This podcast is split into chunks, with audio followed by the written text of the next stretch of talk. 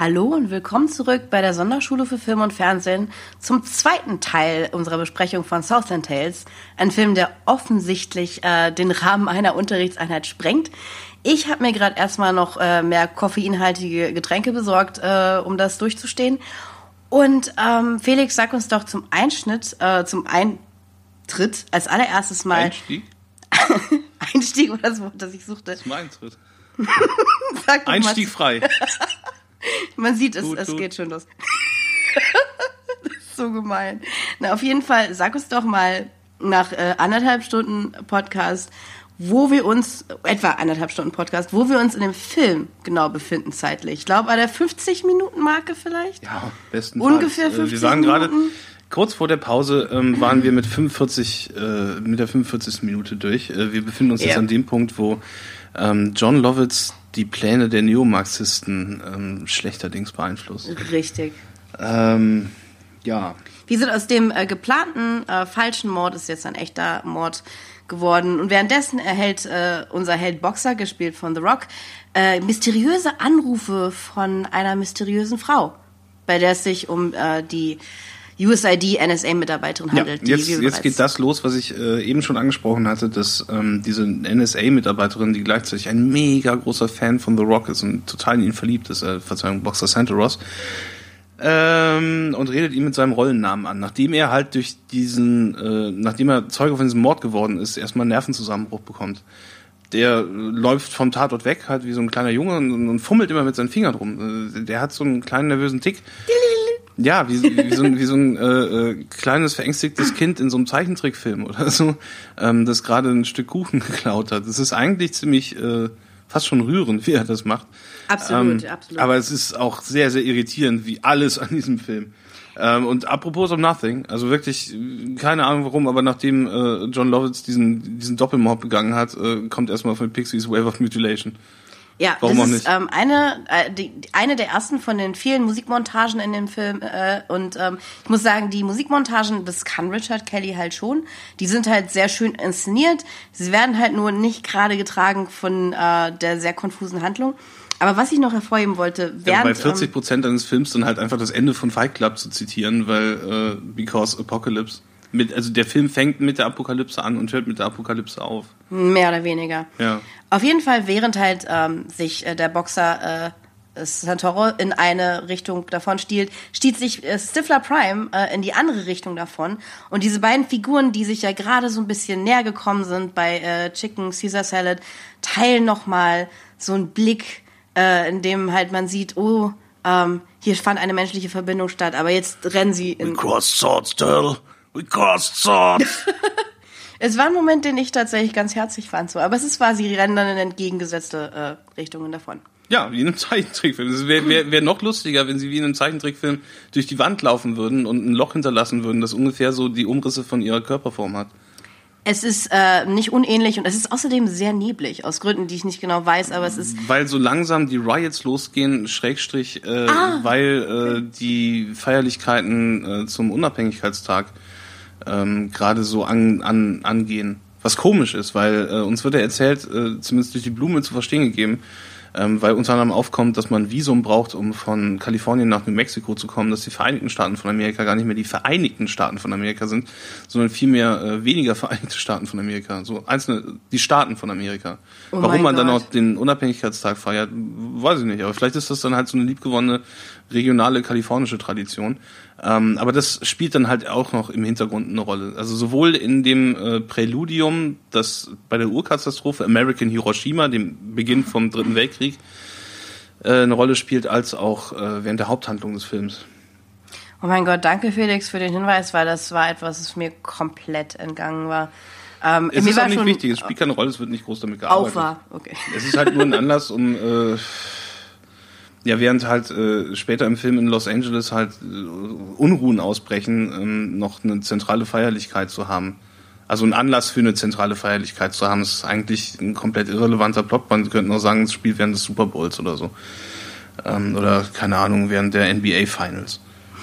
Ähm, ich muss äh, kurz erwähnen, weil ich sehe auch deine Aufzeichnungen Ja, äh, ich gucke da auch mir. schon die ganze Zeit drauf. Und das, äh, der nächste Punkt nach, nach diesem, äh, nachdem äh, Boxer anfängt, mysteriöse Anrufe zu bekommen, Da hat Felix nur geschrieben, und das zu Recht in Großbuchstaben, fickende Autos und das dann unterstrichen.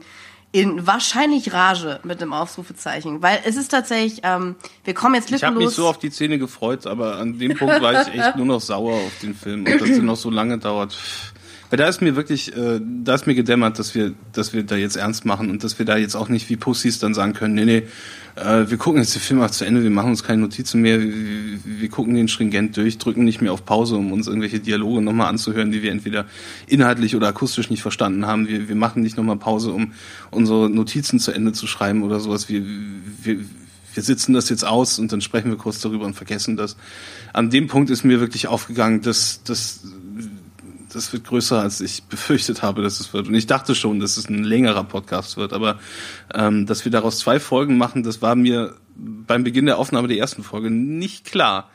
Äh, aber ja, ich habe mich auf die Szene gefreut und äh, äh, am Ende war es einfach, oh Alter, hör auf, mir deine wirklich komplett unsubtile Scheiße in die Fresse zu reiben. Man sieht dann eine sehr, sehr hässlich äh, computeranimierte Szene, ähm, weil der Film dann weil der Film halt dieser Film ist, anfängt wieder irgendwelches News-Footage und multimediale Werbespots und äh, Gedöns, Songs, Kontext äh, einzublenden. Ein Werbespot für ähm, ein Automodell dieses äh, Fluid Karma Konglomerats, in dem ein Geländewagen den anderen Geländewagen besteigt, in dem der die Anhängerkupplung des größeren Geländewagens sich in einen Penis verwandelt und der Auspuff, komischerweise der Auspuff, aber es ist hinten ja auch keine Öffnung außer dem Kofferraum und der wäre natürlich auch die Metapher für dasselbe. Ähm, aus dem Auspuff wird dann eine Vagina, also wo dann eigentlich, also auch entgegen, also nach landläufiger Meinung eine Puppe herzukommen müsste, ähm, wird, formt sich dann sehr, sehr schlecht computeranimiert, aber dadurch nicht weniger plastisch. Ähm, Recht ein, plastisch. Äh, ja, das ist ein, relativ für, für, für so einen Film, wo du einfach nicht damit rechnest, sowas zu sehen, ähm, eine ziemlich detailliert modellierte, ähm, computermodellierte Vagina äh, und dringt dann so in dieses Auto ein und und und, und die die Autos poppen dann so richtig lüstern miteinander und ähm, das war auch ein sehr sehr sehr sehr reizendes Detail in dieser Bizarro-Version von Disneys Cars, ähm, dass dann dem weiblichen Auto äh, vorne äh, die, die Motorhaube aufgeht vor lauter Lust. Muss sein. Muss sein. Ähm, Ui, ui, ui. wozu, wozu weibliche Autos, wenn man sie nicht halt auch sexualisieren kann. Jedenfalls, es war halt ein sehr erotischer Moment Voller natürlich. Brunft. Und ähm, es war natürlich sehr schwer, sich dabei dann zusammenzureißen und Das sich weiterhin auf den Film zu war eine konzentrieren, dieser weil- Szenen, wo ich, ähm, hätte ich den Film nicht vorher nochmal gesehen, jedem anderen, den ich äh, diesen Film vorher empfohlen hätte, äh, erwähnt hätte, ey, das ist voll lustig, der Film ist so crazy, äh, bumsen Autos, es ist so eine Madness. Aber äh, 50 Minuten sind wir in dem Film drin und du hast nur noch Kopfschmerzen von dem Mist. Auf alle Fälle, ähm, um es nochmal zusammenzufassen, es handelt sich um einen Werbespot, Das hat Kontext. Also Der der, auch, Ausschnitt äh, hat dann, bekommt dann danach Kontext. der auch tatsächlich äh, gerade von äh, Wallace Shawn, dem Energieguru, äh, einer, einer größeren Gruppe Leute vorgeführt wird. Wenn mich nicht alles täuscht, äh, ist, ist, ist es eine Party, die an in seiner Villa stattfindet. Vielleicht. Äh, und auf jeden Fall- it's copulating cars. Isn't that great? I'm Wallace Shawn. I sound like a baby. Und wenn mich nicht alles täuscht, ist ähm, äh, der Politiker Frost auch zugegen.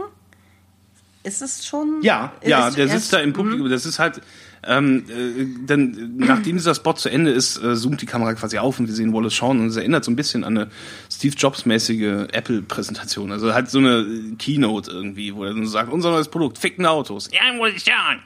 Ähm, und in dem Publikum äh, sitzt dann natürlich auch der Präsidentschaftskandidat, der irgendwie Aktien in diesem äh, Fluid Karma Konglomerat hat und wirtschaftlich unter einer Decke steckt, ähm, wie ein gewisser amtierender US-Präsident zu diesem Zeitpunkt äh, maßgeblich mit der Ölindustrie in einer, unter einer Decke steckte. Nicht, dass uns diese Anspielungen verborgen, verborgen geblieben wären, Richard Kelly. Wir haben das mitgekriegt. Es war nicht, nicht so, nicht so, nicht so schwierig. Es war nicht so leicht rauszufinden, aber.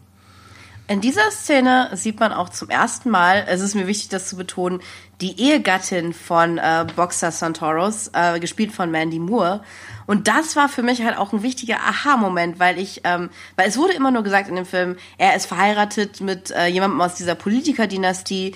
Und ich dachte die Hälfte des Films, er ist verheiratet mit Joel D. Richardson, der, der bösen äh, äh, der bösen Firmenchefin von äh, USID. Äh, nein, Mandy Moore äh, ist äh, seine tatsächliche Gattin und dann dämmerte mir auch, dass der Politiker und diese Firmenchefin wahrscheinlich ein Ehepaar sind.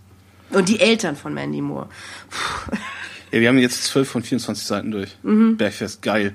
Ah, viel mal Fortschritt. Ähm, ich wollte dazu auch nochmal sagen, du redest halt von Holmes Osborne. Holmes Osborne. Ähm, richtig. Und ich glaube, ich habe auch verwechselt, wen du damit meinst, weil es gibt zwei weißhaarige ältere Männer.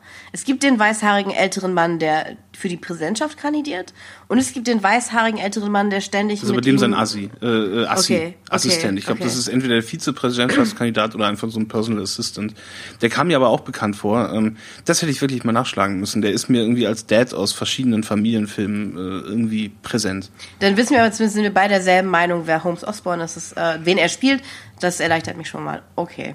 Ja, Holmes Osborn ist der mit dem Knötschgesicht und den Locken. So sieht der andere auch aus, Mann. Aber, der ja. hat keine Locken. Der hat, so ein, der, der hat tatsächlich eine, eine sehr stattliche Altherrenmähne. Ja, okay, also, vielleicht. Sehr ja. schönes, volles Haar. Das ist auch, glaube ich, keine Perücke. Sie war ein bisschen neidisch. Zumindest ähm, ist, ist der Assi von Holmes Osborne derjenige, der dann auch, wenn mich nicht alles täuscht, einen Anruf bekommt, während er auf dieser Gala ist, von unserem Helden Boxer. Ja, der nämlich von der NSA-Mitarbeiterin mhm. gesagt bekommen hat, äh, und die NSA-Mitarbeiterin hat wiederum nur Boxer Santoros Drehbuch zitiert. Ruf mal die und die Telefonnummer an. Die und die Telefonnummer ruft er an, so wie es in seinem Drehbuch stand, und erreicht dann damit den Assistenten von Holmes Osborne. Und oh, ja, ja, ja, irgendeine Prophezeiung geht hier gerade in Erfüllung. Vielleicht war er doch an einer heißen Sache dann. Sein doofen Drehbuch darüber, dass die Erdrotation Leute gewalttätiger macht. So ein Quatsch. Auf jeden Fall, die Clique von dem äh, Politiker Frost ist äh, zunächst einmal völlig aufgeregt, dass sich halt äh, Boxer mit ihnen in Verbindung gesetzt ja, hat. Ja, die suchen den ja die ganze Zeit. Weil er, wie gesagt, ja tatsächlich der vermisste Ehegatte von der wahrscheinlich Tochter Mandy Moore ist, der Tochter der Familie. Ja. Und ähm, übrigens, ich, äh, ich, ich habe da ein bisschen eine andere Sichtweise als du, glaube ich, weil äh, meiner Meinung nach ist es so, dass diese NSA-Mitarbeiterin nicht nur das Drehbuch zitiert, sondern das Drehbuch und ihre Realität miteinander verwechselt und selbstständig die Telefonnummer von ähm, diesem Holmes Osborne Assistenten heraussucht. Ja, es, es, es wird Aber halt es im, im, im Off-Text von Justin Timberlake wird das ja erklärt, dass sie sich sehr mit der Rolle identifiziert, mit einer Rolle, die in diesem Drehbuch halt existiert. Von dem Love Interest von. Äh, und sie ja. äh, spielt dann halt wahrscheinlich auch die Regieanweisungen von der Rolle mit und. Äh, Okay, also du bist der Meinung, dass diese ähm, Sachen wie diese Telefonnummer tatsächlich in diesem Drehbuch drinstehen. Ja, und, okay, ja also ich, da, das habe ich gar der nicht Film so sagt, das Drehbuch um, ist eine Prophezeiung, also oh muss man sie wortwörtlich dann als Prophezeiung akzeptieren. Und nur so ergibt sie erzählerisch Sinn in dem Film. Du könntest definitiv recht haben. Es ist hackendumm. Ich will, ich will gar nicht um den heißen Brei herumreden. Es ist hochgradiger Schwachsinn, aber äh, es ist wahrscheinlich so, wie es gemeint ist. Alles andere würde noch weniger Sinn ergeben und wir reden hier von Southland Tales. Nichts ergibt Sinn. Ja, also äh, um jetzt irgendwie auch im Plot mal wieder voranzukommen. Äh, es passieren viele Dinge nacheinander, die ähm, alle was miteinander zu tun Eins haben. Eins kann ich ja vielleicht noch erwähnen. Während ja. all das passiert, durchlebt äh, Krista Now, also Sarah Michelle Geller, äh, so eine Art Sinnkrise für sich selber, weil äh, sie ist ja einerseits die äh, Geliebte von Boxer und die beiden werden auch schon als Liebespaar dargestellt, aber sie ist auch unter einer Decke mit den Neomarxisten, das hat man schon vorher erfahren, weil irgendwie das Ziel auch ist, äh, den Boxer zu erpressen äh, mit sexy Bildchen von ihm und Krista Now, weil er, wie gesagt, verheiratet ist. Und sie ist im Grunde genommen, oh, sie liebt ihn, aber ähm, sie ist, arbeitet auch für eine andere Sache und deswegen äh, durchlebt sie halt ähm, so äh, Gewissensstürme, was vielleicht dann, ähm, ja, ja, mehrere Figuren, die, sich, die sich den, den, den Film oh bisher über gesucht haben, äh, finden sich jetzt. Boxers Hunterus wird von einem Fahrer von äh, Frost, äh, Schrägstrich Holmes Osborne, aufgelesen ähm, und wird zu ihm, zu seinem Anwesen gefahren. Ähm, Wo immer noch diese Party stattfindet, also. Die Terroristin, die, die Neomarxistin, die mit John Lovitz unter einer Decke steckt, ähm, überfährt äh, einen ihrer Mitterroristen und äh, gibt Stifler Prime eine Betäubungsspritze. Ähm, Stifler 2 erwacht gleichzeitig hingegen in seinem Müllcontainer in dem er die ganze Zeit rumlag. Und äh, torkelt quasi durch die Straße, ist äh, orientierungslos und trifft dabei auf den Eiscremewagen von Christopher Lambert. Oh mein Gott, äh, während, während Christopher Lambert Wyatt liest, wie so ein, wie so ein so ein Typ, der gerade so ein Spider-Man-Heft durchblättert. Der, der, der, der blättert einfach äh, richtig so im Sekundentakt durch die Seiten und macht dann so. oh, das ist aber interessant. Oh. Das ist auch eine sehr, sehr interessante Art und Weise, ist dieses Magazin zu lesen. Äh, auf dem Cover von dieser Wired-Ausgabe ist übrigens äh, das sexy, sexy Konterfei von keinem anderen als äh, Wallace Shawn. Hallo, Wallace Shawn. Ähm, äh, der natürlich, ja, der Steve Jobs seiner Zeit ist natürlich, weil er äh, unbegrenzte Gratis-Energie erfunden hat, die kabellos funktioniert. Und das finde ich halt toll. Ja, und äh, Stifler 2 und Christoph Lambert treffen, treffen aufeinander. Äh, Christoph Lambert macht das einzig Logische, was Figuren in diesem Film tun, wenn sie einander treffen, nämlich er betäubt ihn und äh, steckt ihn hinten in sein Auto rein. Es gibt so viele Entführungen, es, es, werden so oft Leute betäubt und äh, dann mit Autos verschleppt. Das ist wie in, in, in anderen Filmen, gehen Leute äh, so oft äh, trinken oder nehmen sich in den Arm oder so. Bei, bei Southland Tales ist eine der Standard-Interaktions- Form untereinander offensichtlich die gewaltsame Entführung. Das Reindrücken von Betäubungsspritzen in Helse. Ja, oder auch mal so erdrosseln und so. so ein bisschen, ja, ja, das auch natürlich. Ähm, währenddessen ereignet sich äh, auf der Party, die immer noch läuft. Ja, äh, findet halt so ein kleines Familiendramolett statt, weil jetzt werden, jetzt werden die bösen Wahrheiten ausgepackt. Jetzt, jetzt kommt das äh, jetzt kommt das Innerste nach außen, sozusagen. Boxer wird wieder vereinigt mit seiner Ehegattin Mandy Moore, die äh, auf ihn sehr, sehr genervt reagiert und ihn eigentlich äh, so gar nicht sehen möchte. Ähm, ja, weil äh, sich herausgestellt hat, ähm, also dass äh, Sarah Michelle Geller und Boxer eine Affäre haben. Das äh, wurde irgendwie publik durch irgendein Klatschmagazin. Und das hat Holmes Osborne, während wir das alles erzählt haben, halt auch noch rausgefunden. Wir, obwohl das so klingt und ich habe größtes Verständnis, wenn kein Mensch mehr an diesem Punkt mehr zuhört. Aber wir haben tatsächlich Teile aus diesem Film ausgelassen. Ähm, falls einem das jetzt irgendwie überausführlich vorkommt, wir versuchen, wir tun unser Bestes, ähm, es doch noch irgendwie erträglich zu gestalten. Aber jedenfalls, ähm, ja, wird äh, Boxer Santaros damit konfrontiert, dass er seine Alte betrügt mit Sarah Michelle Geller. Sarah Michelle Geller verliert sich auch aus irgendeinem Grund noch auf diese Party. Na, weil Mandy Moore wütend fordert, äh, dass äh, ihre diese Ehebrecherin, diese Homewreckerin auch noch rangekarrt wird, was dann halt das ist, was passiert. Ähm, ich weiß nicht, ob wir schon bei, äh, bei Cockchuggers 2 sind und den vielen Blitzen ja, und Donnern. Es, es, es wird sich da, es, es, werden, es werden sich halt wirklich grobe Vorwürfe einander gemacht.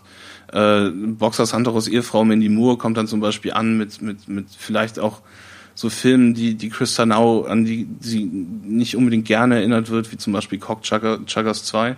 Es gibt halt tatsächlich dann noch in diesem äh, sehr ambitionierten Film einen richtigen Blondinen-Catfight, ähm, bei dem ähm, halt Chris Danau halt auf die Party gekarrt wird und von Mandy Moore gedemütigt, indem sie sie halt aufzieht mit den Titeln ihrer Pornofilme. Ähm, und währenddessen äh, Mandy Moore halt ist jetzt nicht unbedingt bekannt als großartige Schauspielerin, aber sie sieht in der Szene halt wirklich wirklich aufrichtig angewidert aus. Das fand ich nicht schlecht. Ich finde sie generell in dem Film ganz gut. Also sie macht eigentlich eine ganz gute Arbeit dafür, dass ihre Rolle halt eigentlich nur so eine ja, bizarre Hexe ja. ist. Ähm, also Verzeihung, es sei jetzt nicht frauenfeindlich gemeint, aber die Rolle selber ist halt eine, nee, ist so. eine nee. wütende, feindselige, zickige. Der Film ist auch total misogyn und, und, und das halt unter dem unter dem kolossalen Missverständnis, äh, dass der dass der Regisseur sich wahrscheinlich als äh, Sympathisant des Feminismus betrachtet, aber dem auch so ein paar Sachen, noch so ein paar Kritikpunkte reindrücken muss. Und natürlich äh, Sarah Michelle Geller wird dann äh, als als wenn Manny Moose Kanonade nicht noch genug wird, noch so ein Bitch reingedrückt.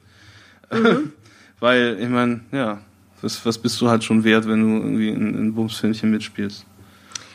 So. Justin Timberlake ja. liest mhm. währenddessen immer mal wieder aus dem Buch der Offenbarungen vor und äh, John Lovitz und seine äh, Mitkonspirantin, die offensichtlich innerhalb der Neomarxisten und ich glaube auch jenseits von diesem NSA-Gedöns noch so ein eigenes Game verfolgen, ähm, haben dann auch so einen, so einen tollen Dialog, wo äh, John Lovitz sie dann fragt, ähm, Do you want to fuck or watch a movie?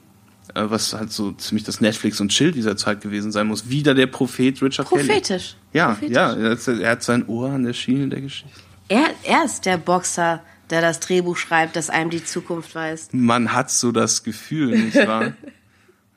oh, Ein ja, kleiner M. Night Shyamalan, der auch das Beste. Es gibt tatsächlich mehrere Filme, die im Abstand weniger Jahre entstanden sind von äh, von so talentierten, gut gestarteten Filmemachern, ähm, die sich selber als Messias sahen und äh, äh, Richard Kelly hat sich, hat sich zumindest nicht selber als Boxer Santa Ross besetzt. Das hätte Shia, Meyerlang gemacht. Ja. Ja. Das ist, das ist äh, Aber das, wie gesagt, am, am, besten bleiben wir immer noch halt wirklich so nah am Thema wie eine Nylon-Spandex-Shorts äh, an der Leibesmitte eines Wrestlers, wie zum Beispiel The Rock. ähm, es wird sehr, sehr oft das Wort Cockchugging 2 rumgeworfen.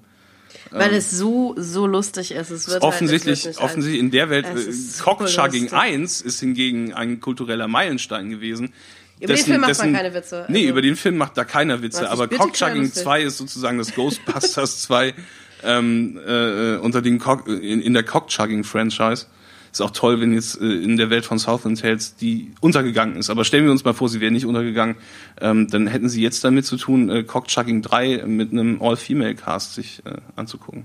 Ja, das wäre eine Herausforderung. Die Leute in Southland Tales sind aber auch äh, noch viel erregbarer, noch viel äh, äh, noch viel mehr outraged als, als, als die Leute in unserer Realität ist. Ah ja. Und Wallace Shawn regt sich dann auch wieder auf. Äh, äh, Mandy Moore erzählt dann noch, sie ist schwanger von The Rock.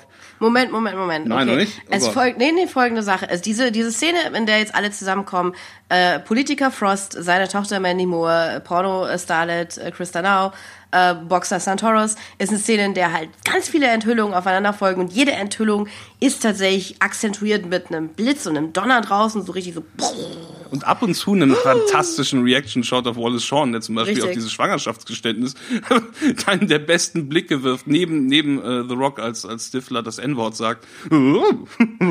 Ja, es gibt hm. zwei tolle Sachen an der Szene. Einmal, äh, an der Szene, einmal Wallace Shawns äh, Reaction Shots und einmal den Assistenten von äh, Politiker Frost, der auf der Couch sitzt und mit einem kleinen Mit einem kleinen Hund. Das ist das Beste an der Szene. Ich glaube, den meisten Leuten wird es gar nicht auffallen, aber den meisten Leuten wird es doch auffallen, weil sie irgendwo auf irgendwas Interessantes gucken müssen, was da gerade passiert. Und es gibt halt immer wieder so einen Umschnitt, ähm, wo äh, Holmes Osborne auf dem Sofa sitzt, neben ihm sein Assistent und auf dem Schoß vom Assistenten ist ein kleiner Chihuahua. Und irgendwann, äh, wie das halt in der Welt von Southland Tales zwangsläufig so kommen muss, driftet das Gespräch äh, in Richtung marxistische Theorie. Und ähm, irgendwann hat Wallace Shawn so dermaßen die Schnauze voll von diesem, von ja, diesem, diesem, diesem argumentativen Stümpertum, das da vorgetragen wird, und sagt dann, und das äh, versuche ich jetzt mal einfach zu zitieren. You clowns know less about Marxism than that Chihuahua. Das ist fantastisch. Ähm, in dem Film voller fantastischer Zitate ist das zumindest das am besten gespielte. Er redet ähm, übrigens über die Neomarxisten. Weil, ja. was auch noch wichtig ist, was auch noch wichtig ist zu, ist zu erwähnen, dass an dieser Stelle Christa Now enthüllt, dass sie heimlich die ganze Zeit für Wallace Shawn gearbeitet hat. Ob sie es enthüllt oder nur Wen's sagt, ist Punkt mir nicht ganz klar. Aber er ist offensichtlich äh, ihr, also er hat äh, praktisch mit ihr zusammen ah! daran gearbeitet, äh, äh, Boxer Santoros Ruf zu äh. schädigen oder den Ruf der Familie Frost, ich bin mir nicht sicher. Und sie beschuldigt ihn halt, ähm, ein, ein Mitglied der Neomarxisten zu sein oder halt die heimlich zu unterstützen, woraufhin das passiert, was Felix gerade gesagt hat. Ähm, Mandy Moore enthüllt, wie gesagt, dass sie schwanger ist von The Rock. Es stellt sich dann aber raus, dass sie nicht schwanger ist von The Rock, sondern von dem Assistenten, von ihrem Präsidentenkandidatenvater.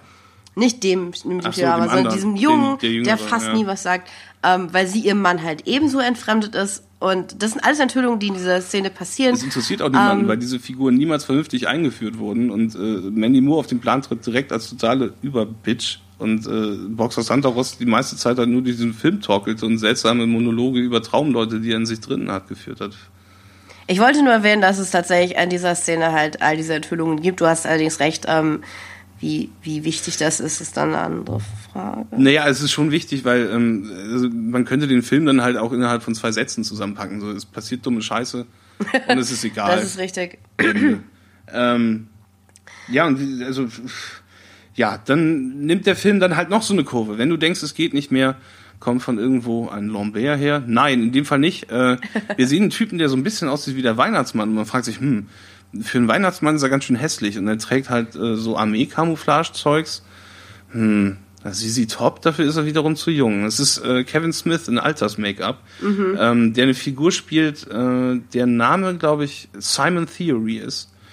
Das, hätte ich nicht mehr das wird in dem Film mal erwähnt. Ähm, ein einziges Mal, was er macht, wo er herkommt, wer er ist und was er so kann und was er bringt.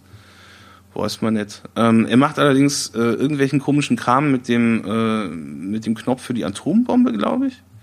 Ähm, ich bin mir nicht sicher. Also die erste Szene. irgendein, mit, mit, mit einem Daumen wird irgendein Mechanismus äh, Okay, okay. entriegelt. Das muss ich noch kurz erwähnen. Daran sieht man halt, wie unglaublich verworren das alles ist. Schon früher in dem Film hat man eine Szene gesehen, wo Leute halt anderen Leuten die Daumen abschneiden und diese auf Eis legen.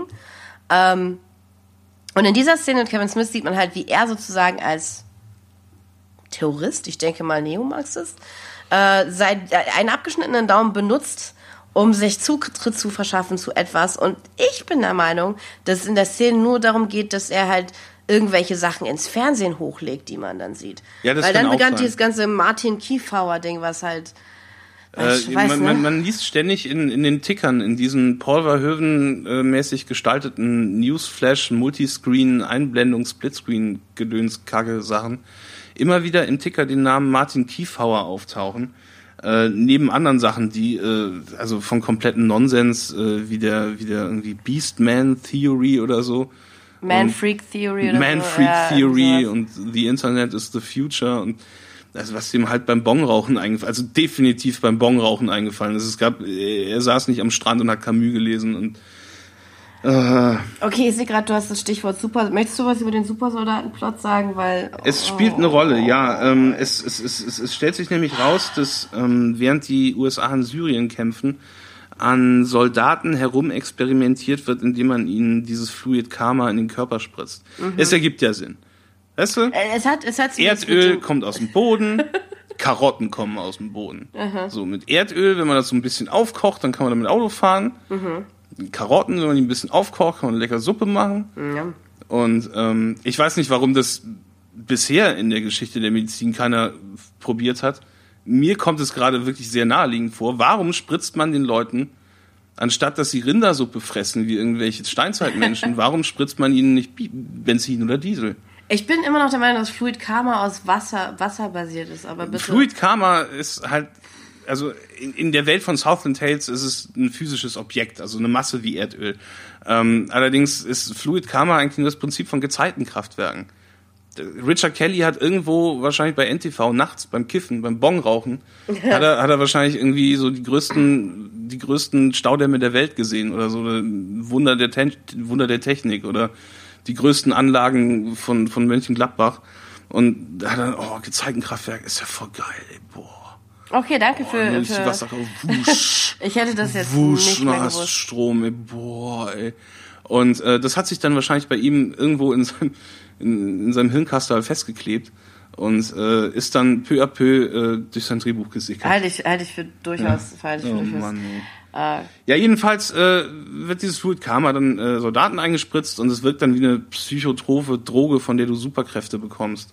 Also nicht nur Superkräfte im Sinne von, dass du super stark wirst, sondern auch so esoterische Superkräfte wie, ähm, ich glaube, so eine, so, eine, so eine physische Karma-Verbindung und äh, ich, hab wie gesagt, es, es ehrlich kommt noch ein Twist, den wir bewusst zurückhalten, ähm, weil wir euch genauso das Mind blown wollen, wie das uns bei dem Film passiert ist. Was man aber sagen kann, weil es glaube ich an dem Punkt schon längst gesagt wurde, ist, dass sowohl Stifler als auch äh, Justin Timberlake, äh, der uns ja immer die Off-Texte vorliest, beide Kriegsveteranen sind aus dem Irakkrieg.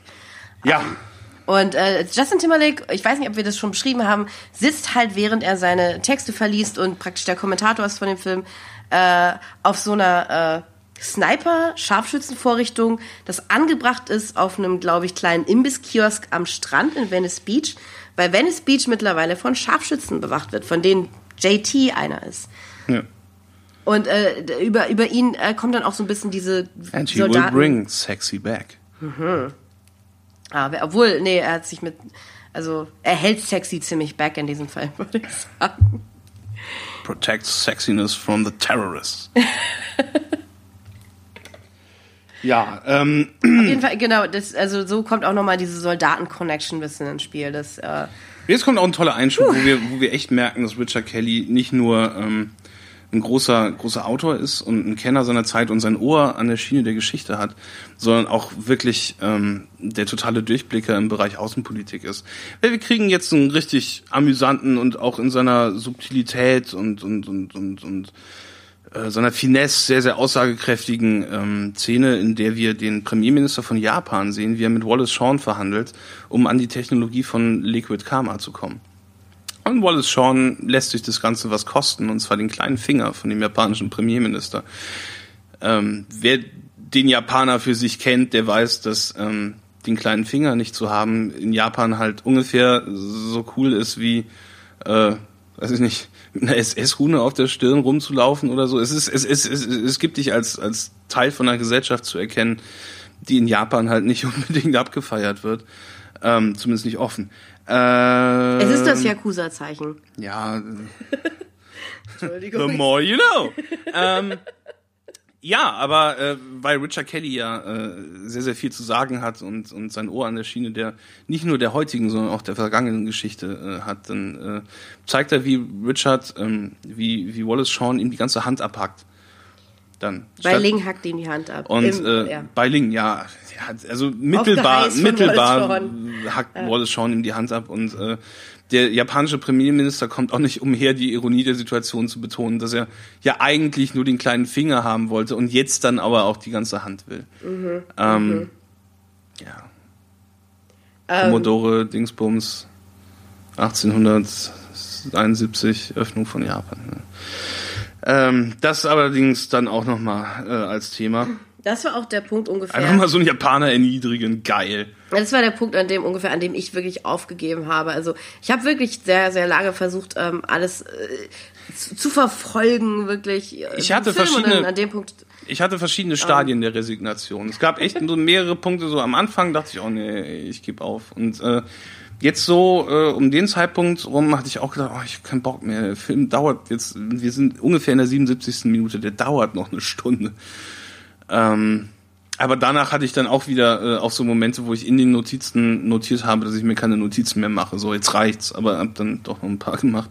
ähm, ja, es fängt dann äh, nach diesem irrelevanten Einschub äh, eine Szene an, wo Justin Timberlake sich Gras kauft Ja. bei einem bei einem so, Stop Timberlake Time. Im wahrsten des Wortes. so, äh, auf einmal geht's dann halt um Justin Timberlake in seiner Rolle als Pilot äh, Virole will ich immer sagen, aber das ist eine Autorin bei Das Ding ist, heißt halt Pilot Abilene, weil er genauso heißt wie diese Stadt, die am Anfang bombardiert wird. Albeline. Abilene, genau. Pilot Abilene. Albeline. Richtig. Und ich bin mir halt nicht sicher, ob es vielleicht einfach wirklich die Geburtsstadt ist von JT. Weil, also wie gesagt, die Stadt wird am Anfang bombardiert in dem Film. Die Stadt hat denselben Namen wie eine der Produktionsfirmen, die an dem Film mitwirkt. Und es ist sein Charaktername, was es zu Vielleicht, bedeuten ich glaube sogar Richard Kelly kommt aus Albeline. Das ist auch gut möglich. auf alle Fälle, äh, Justin Timberlake wohnt offenbar in einer Spielhalle. Ja, in so einer wird richtig, also äh, äh, einige hm, Zuhörer von diesem Podcast, das wird sich nicht vermeiden lassen, kommen eventuell aus der Videospielforenecke. Ähm, und die werden zumindest in dieser Szene große Freude haben, weil du da sehr, sehr viele original alte Arcade-Maschinen aus den 80ern siehst. Und da wohnt halt äh, Justin Timberlake. Das ist eine coole Wohnung, ähm, weil es halt eins zu eins eine Spielhalle ist, die auch wie eine echte Spielhalle aussieht. Also nicht wie eine Kulisse, sondern wirklich wie so eine runtergerockte äh, Quartermancher. mancher 80er-Jahre-Spielhalle. Und äh, da kauft sich Justin Timberlake Weed bei so einem Eco-Fresh-mäßig aussehenden Gangster, der wirklich, wirklich auch wie viele andere Leute in dem Film wie eine Karikatur aussieht. Ähm, und äh, will halt bei dem Gras kaufen und stellt sich heraus, dass dieser Grasdealer äh, wiederum der Sohn vom Schönheitschirurgen von Justin Timberlake ist. Was das zu bedeuten hat, warum das erwähnt werden muss und warum dieser magische, seltsame Zufall sich ereignen muss, muss mal Richard Kelly fragen. Ähm, es ergibt keinen Sinn. Äh, ja, dieses Seufzen ist absolut berechtigt. Nee, ich dachte, ich schieb kurz ein, da wir ja sowieso jetzt zwei Folgen machen. Äh, Justin Timberlakes Charakter, Pilot, hat halt auf einer Seite seines Gesichts äh, tiefe Narben von einem schrecklichen Vorfall, in den er in Fallujah verwickelt war, was er auch schon erwähnt ja. hat. Ähm, Nee, ich Und, glaube ähm, nicht, dass ich das gesagt habe, aber er hat Nee, nee, ich meine, er hat erwähnt. schon mehrmals Ja, ja. erwähnt. Und es ist so ein bisschen so ein Januskopf-Ding, weil es gibt auch am Anfang so eine Szene, wo er auf seinem äh, Sniper sitzt. Erst sieht man seine unversehrte Seite und dann schwenkt er so um und dann sieht man seine versehrte Seite und auf jeden Fall, er ist stark vernarbt und deswegen schöner Chirurg. Es hat auch jetzt nichts zu bedeuten, aber ich wollte nur sagen, halt so Janus-Symbolik, zwei Gesichter. So.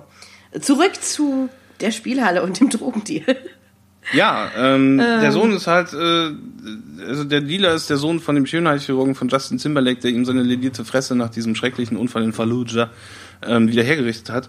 Äh, ja, und mhm. äh, dieses Gras, das er von diesem Gangster-Dude dann allerdings kauft, bezahlt er mit Liquid Karma. Das ist, dann, dann sehen wir das erste Mal, wie dieses Zeug als Droge benutzt wird, nämlich in Form von so, so richtig so 90er Jahre filmmäßigen Giftspritzen, die mit so einer Neon, wie bei Batman und Robin, so eine neon glühende Flüssigkeit, rote Flüssigkeit in so einer komplett gigantischen Spritze, die eher so aussieht, als würde man die einem Elefanten irgendwie in die Arschbacke drücken, als irgendwie einem Menschen in den Nacken. Ähm, aber so, äh, äh so, so rollen die Leute halt in der Welt von Southland Tales. Ähm, Wahrscheinlich auch mehr im Comic. Du gehst halt mega. Mehr über, ja, über die Drogenszene von äh, Fluid Karma im Comic, keine Ahnung. Den man wahrscheinlich auch echt nur noch irgendwie in der Bücherkiste, Altkleidersammlung findet. Ähm, zu Recht. Wahrscheinlich. Äh, ja, nahtlos daran schließt sich dann ein Lip-Sync-Video von Justin Timberlake an, wo irgendein Song von The Killers in kompletter Länge durchgespielt wird, was ganz nett ist. Das ist so eine dieser Stellen im Film, wo man, wo man sich zurücklehnen kann und äh, äh, fast sich darauf verlassen kann, dass die nächsten zwei Minuten nicht in, in Maschinengewehr-Staccato irgendwelche Deppen, die man noch nie gesehen hat, irgendwelche Scheiße, auf die man sich absolut keinen Reim machen kann, sich gegenseitig ins Gesicht kotzen. Wir haben beide, glaube ich, diesen Moment nach ähm, eine Stunde, 20 Minuten sehr zu schätzen gewusst, weil es tatsächlich äh, zwei Minuten waren, in denen man nicht verzweifelt versuchen musste, nachzuvollziehen, was passiert. Nee. Wobei auch die, die, ähm, die Gesang- und Tanzszene von Herrn Timberlake auch ähm, hoch symbolisch ist. Auch kom komplett ist. inkohärent und ich, ich, ich weiß nicht, was die soll. Er ich habe auch keine Lust, trägt, die zu analysieren. Er trägt eine, äh, nun, wir wissen es nicht, äh, nee. aber er trägt auf jeden Fall ähm, Teile einer amerikanischen US-Uniform. Also er trägt Dog-Tags, glaube ich, er trägt ein T-Shirt, er trägt so eine Cargohose. Er ist mit Blut beschmiert, sein, sein, sein T-Shirt ist blutverschmiert. Und während er halt diesen Song von den Killers lip singt, kippt er sich die ganze Zeit so Büchsenbier über den Kopf. Das, das passiert auch noch. Wie so ein Assi. Wird er halt begleitet von wiederum so Tänzerinnen, die wiederum so rüberkommen wie 1950er Jahre Filmmusicals. Also halt blonde, platinblonde Perücken, äh, schöne Beine, ähm, äh, Beine hoch und so. Und es ist halt so eine Mischung aus so, so, so einem neckischen ähm, äh, Tanzballett und halt Justin Timberlake, wie er so blutverschmiert da. Wer es an dem Punkt des Films noch ähm, nicht gemerkt hat, äh, Richard Kelly onaniert offensichtlich sehr, sehr gerne zur Ikonografie von so Britney Spears Teenie Bopper Pop. Hm, interessante. Didi Bop, Doch, ja, also Entschuldigung, Krista Now ist halt so eine Art, äh, so eine ja, Mischung Krista aus. Now, aber diese. Ja, aber die Mucke, die die macht, ist ja auch eigentlich ein, Absolut, ein Britney Spears äh, äh, Coverband-Song eigentlich. Aber ich habe ja gerade von den Revue-Tänzerinnen geredet. Ja, ja und auch die haben mich an, an Christina Aguilera-Videos erinnert. Die, die so, haben okay, die ganze gut. Zeit ihren Arsch irgendwie äh, in die Bildmitte das gerieben. Ist, das ist berechtigt. Und ja, okay. äh, so in 50 Jahre Filmmusicals ist mir nicht so ein Augenmerk, äh, Hauptaugenmerk auf die Hinterseite von, von Damen. Es war natürlich fast sexter als. Äh, ja, ja, und, und, und, und, so angedeutete Blowjobs mhm. und so weiter. Weiß ich nicht, ob die schon in West Side Story vorkamen. Ähm, die angedeuteten Blowjobs sind, glaube ich, in West Side Story eher so ein bisschen, ähm, ja, werden ein bisschen äh, äh, zurückhaltender bespielt, das stimmt. Aber auf jeden Fall, ich fand halt. Ich weiß auch nicht, was das soll. Warum, warum kommt dann dieser, dieser musikalische Einschub? Ich war dankbar, dass er kam, aber ich ähm, habe jetzt nicht unbedingt Verständnis dafür. Ich kann ja mal kurz, weil mich der Moment auch so irritiert hat, dass ich zurückspulen musste. Vielleicht, wenn die Überleitung von dieser Szene anmoderieren, also raus aus der Szene, am Ende sagt Justin Timberlake den Satz, My face haunts his dreams. Und schupp, sind wir aus der Szene raus und Stifler Prime erwacht auf der Straße, auf der, wie wir uns erinnern, von äh, den Neomarxisten äh, nach dieser Betäubungsspritze halt. Stifler Prime, Stifler 2. Stifler Prime, habe ich Stifler gesagt. 2, äh, Müllcontainer. Stifler Prime einfach auf der Straße aus dem Polizeiauto rausgekippt. Mhm. So. Stifler Prime erwacht jetzt. Richtig. Und äh, Boxers Hunter Ross äh, ruft äh, wieder die Nummer. Habe ich mich jetzt. Gott, ey, ich, war auch gerade komplett. Nee. Warte, ähm, also. Nee, ich, Entschuldigung, ich bin in meinen äh, Notizen durcheinander gekommen. Haha. ähm, es gibt Neckbreak. Haha. ja, ist so. Das stimmt, ja, tatsächlich. Ist so. Uh wir, wir, sind bei Stifler auf der Straße und dann mhm. Schwarzblende. Sechster Akt. Wave of Mutilation. Teil 6, Wave of Mutilation. Ja, sollte man von Akten sprechen? Ich weiß es nicht. Aber gut, okay. Ähm, der Film bietet das selber an und mir, find, mir, fällt auch keine andere sinnvolle Aktstruktur ein, weil der, der Film startet sozusagen in Medias Res ein. Und er unterteilt sich halt selber in diese Kapitel. Das ist wahr, ja. Also wenn, wenn der Film das schon so macht, dann halte ich es nur für recht und billig, das dann so zu übernehmen. Also ja. offener kannst du das. Die meisten Drehbücher das ist ja eine Aktstruktur, ist, ist, ist eine Notwendigkeit, ähm, die aus dem Theater kommt, weil du dann eine kurze Pause machen konntest, um die Bühne umzubauen. Ähm, Stimmt, die, stimmt. damit die, die Zuschauer sich umschminken können. Ähm, und im Film ist es halt so, dass es äh, Real-Wechsel gibt, also Rollenwechsel, früher, als es im Kino halt noch Filmrollen gab. Ähm, und diese Filmrollen waren ungefähr 20 Minuten lang oder 30 Minuten dann später. Ähm, da hattest du dann zwei Rollenwechsel und später nur noch einen Rollenwechsel, weil sich die Technik verbessert hat. Aber ähm, diese, diese Aktstruktur kommt aus einer technischen Notwendigkeit und wird in der Regel von Filmen oder Theaterstücken kaschiert. Du sollst nicht merken, dass der Aktwechsel ist. Also das ist dann nur vom, vom Autoren so gedacht. Ähm, auch, dass er die Geschichte für sich sinnvoll in Abschnitte unterteilen kann. Aber dir selber als Zuschauer soll dieser Aktwechsel erst ähm, im Nachhinein aufgehen. Also, dass du dann zu, zum Beispiel beim, zwischen dem ersten und zweiten Akt findet dann meistens so eine kleine Katastrophe statt und äh, der Held bricht dann so auf, äh, weil seine Welt ins Wanken geraten ist. Und äh, der Zuschauer soll halt möglichst davon überrascht sein und äh, erst im Nachhinein eine Veränderung bemerken und dann halt so denken, oh, der Drehbuchautor ist aber ganz schön clever, der hat ja Figurenentwicklung und so und der, der Mensch ist ja jetzt ein anderer am Ende des Films, als es vorher war. Aber ähm, in dem Film ist die Aktstruktur komplett selbst gewählt. Äh, die Geschichte halt schon im Vornherein auf neun Teile unterteilt gewesen, die jetzt auf sechs zusammengeschoben wurden von denen wir jetzt den letzten Teil vorgesetzt bekommen, komplett mit äh, Vorhang zu und Vorhang auf, also dem filmischen Pendant dazu, nämlich einer Schwarzblende mit einer Title Card. Und äh, so lese ich das jetzt auch. Also ich habe auch gar keine, das, der Scheiß ist so wirre, ich habe keine Lust, das, das nochmal dann extra für den Autor in, in Akte zu unterteilen. Nee, danke für. Man, man, man ähm, hat da auch keinen Gewinn von. Also wenn man dann noch äh, kleinere Handlungsabschnitte unterteilt, dann ergibt der Film nicht mehr Sinn. Nee, das wollte ich damit gar nicht sagen. Ich wollte nur sagen, dass ich halt fast äh, Akte halt über, übertrieben schmeichelhaft finde. Aber du hast natürlich recht. Es ist der technische Begriff dafür. Ich, ich, kann sie jetzt auch Ah, Bahubis was- nennen oder sowas, aber es würde ja daran nichts ändern. Ja, du Ähm, hast recht. Ja. Okay. Wave of Mutilation, wie dieser Pixies-Song, der eben lief. Vor einer Stunde. Callback. Ähm, okay, und äh, wie gesagt, die Apokalypse wurde uns ja äh, angeteased vom Anfang des, des Films schon. Und So jetzt langsam, kommen wir so langsam. langsam kommen wir in die Nähe davon. Ja. Was auch immer wieder angeteased wird, ist der sogenannte Mega-Zeppelin. Irgendwo, es ist immer wieder die Rede von Mega-Zeppelin. Und so wie Millhouse bei den Simpsons und Bart und so weiter. Wann kommen wir zu Mega-Zeppelin? Wann kommen wir zu Mega-Zeppelin? Wann kommen wir zu Mega-Zeppelin? Ähm, wir kommen noch nicht zum Mega-Zeppelin. Aber er wird nochmal erwähnt. Äh, wir sehen wieder eine Montage. Ähm, wir sehen eine Fluid Karma Raffinerie in Anführungsstrichen, glaube ich, im Ozean, was dann auch nur ein Gezeitenkraftwerk sein kann. Wie das halt funktioniert, wenn man einfach nur so einen Pfahl als Struktur dafür benutzt, erklär mir mal einer, aber ich bin nicht Richard Kelly. Ähm, Justin Timberlake äh, labert über Gezeiten aus dem Off, über Sonne und die Erde und den Mond, wie der Mond auf der Erde das Wasser bewegt und das Leben halt auch so ein hin und her von, von, von was weiß ich ist. Äh, Mir fehlt jede Erinnerung daran, aber ich bin mir sicher, dass Ich habe sondiert. Ich, äh, ich kann mich jetzt auch nicht im Detail dran erinnern und ich wirklich, ich habe heute nichts anderes Ja, äh, konsumiert als, geguckt? als Zigaretten und, und, und, und, und, und Eistee. Ja. Ähm, Vielleicht liegt es daran, dass ich noch nichts gegessen habe oder so, aber äh, ich werde dadurch jetzt nicht vergesslich oder so. Es ist einfach zu viel. Irgendwann schaltest du komplett auf durch. Ich, es war auch keine Kritik an dir, es war eine Kritik daran, dass ich absolut keine Ahnung mehr habe, über was Justin Timberlake redet. Aber gut, okay. Ähm, der Mega Zeppelin ist sozusagen das Prunkstück von äh, Wallace Shawns äh, äh, Liquid Tier- Karma Imperium, oder? Liquid äh, Fluid Karma Imperium, das Oh, noch einen anderen Namen ja. hat, das glaube ich Tear heißt oder Tr- Tree oder Ja, weißt du, was ich meine? aber das ist, glaube ich, das war die Automarke, die er da präsentiert hat. Nee, das steht doch überall. Ist auch egal. Auf jeden Ja. Fall, es ist äh, dieser, dieser, dieser Lounge von diesem Zeppelin soll sich auch noch an diesem Tag ereignen.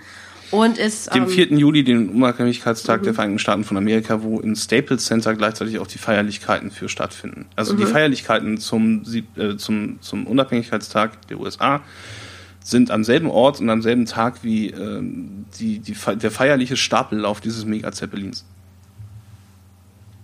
Ja, und äh, der Akt äh, fängt dann einerseits halt mit dieser Montage an und diesen, diesen kleinen expositionellen Sachen, wo dann erklärt wird, ja, ja, Mega-Zeppelin heute, 4. Juli und äh, äh, Christa Now äh, ist jetzt wieder bei den Neomarxisten, ähm, in dem Hauptquartier, von denen das nicht von der Polizei überrannt wurde, und findet da ein, ähm, ein, ein, ein DAT-Tape mit der Aufschrift Boxer. Oder Richtig, halt so, richtig. so ein Mini-DV-Tape oder sowas.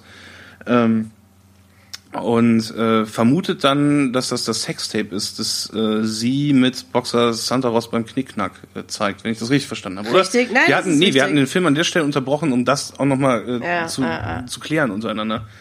Ähm, wir erfahren, dass der Weed-Dealer Schönheitschirurgensohn, das ist auch ein schönes Wort, wenn man es in einem Wort schreibt, ähm, äh, wir sehen, dass er sich bei der Armee eingeschrieben hat oder einberufen wurde. Er wurde Es- einberufen. Wir erinnern uns. Äh, Das war nicht es- ganz klar. ähm, es, es wurde der Draft wieder eingeführt, also die Wehrpflicht, und äh, er ist halt ähm, da jetzt einkassiert und will sich in seinem eigenen Auto umbringen. Äh, Stifler Prime kommt allerdings äh, die Straße lang getorkelt, weil er ja über Nacht, also wahrscheinlich in den Morgenstunden des 4. Julis halt auf der Straße aufgewacht ist und da jetzt äh, in Venice Beach lang stolpert, äh, der alte Schluffi, ähm, und hindert den Weed-Dealer, Schrägstrich Schönheitschirurgensohn am Suizid. Dieser, wie gesagt, ja, drückt sich eine Pistole an Das die alles Schläfe. halt am selben Strand. drückt sich die Pistole an die Schläfe, äh, weil er halt auf gar keinen Fall in den Krieg möchte. Zur selben Zeit hat äh, Christa Now, äh, also begibt sich auch Christa Now zum Strand, weil sie äh, komplett wutentbrannt über die Demütigung, die sie durch Mandy Moore erfahren hat und wütend darüber, dass sie ähm, und, und, und, und halt besorgt um The Rock, ähm, will jetzt dieses Tape an die Öffentlichkeit bringen, um dieser Familie zu schaden.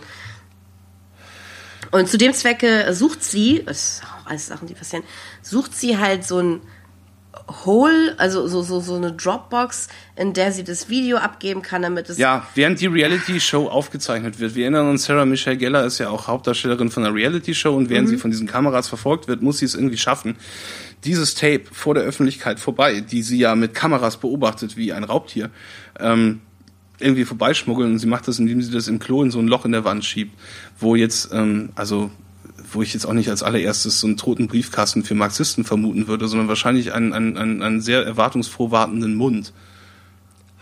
Ich glaube, das ist auch tatsächlich so beabsichtigt. Ja, aber dann machst du halt das, dann machst du halt das Loch nicht über dem Spülkasten. Wie, wie willst, willst Ja, du dich die, dann auf den, die Position wiederum auf den ist sehr das so- ungünstig. ja, ja. ähm, äh, Aber ich meine, diese immer. Glory Hole Anspielung ist halt, ist halt Absicht, aber warum? Ja, aber sie ist dumm. Also Wieso? sie, sie, sie ist halt auch äh, in, in, im Bild dann schlecht gelöst, muss man einfach sagen. Das ist richtig. Äh, ja, ähm, währenddessen nimmt Stifler Prime dieses Liquid Karma, das der Weed-Dealer Schrägstrich Schönheitschirurgensohn ja für das Weed bekommen hat und äh, erkennt dann, da getriggert von der Droge, die ihn dann plötzlich hellsichtig werden lässt, äh, dass er seinen Bruder finden muss.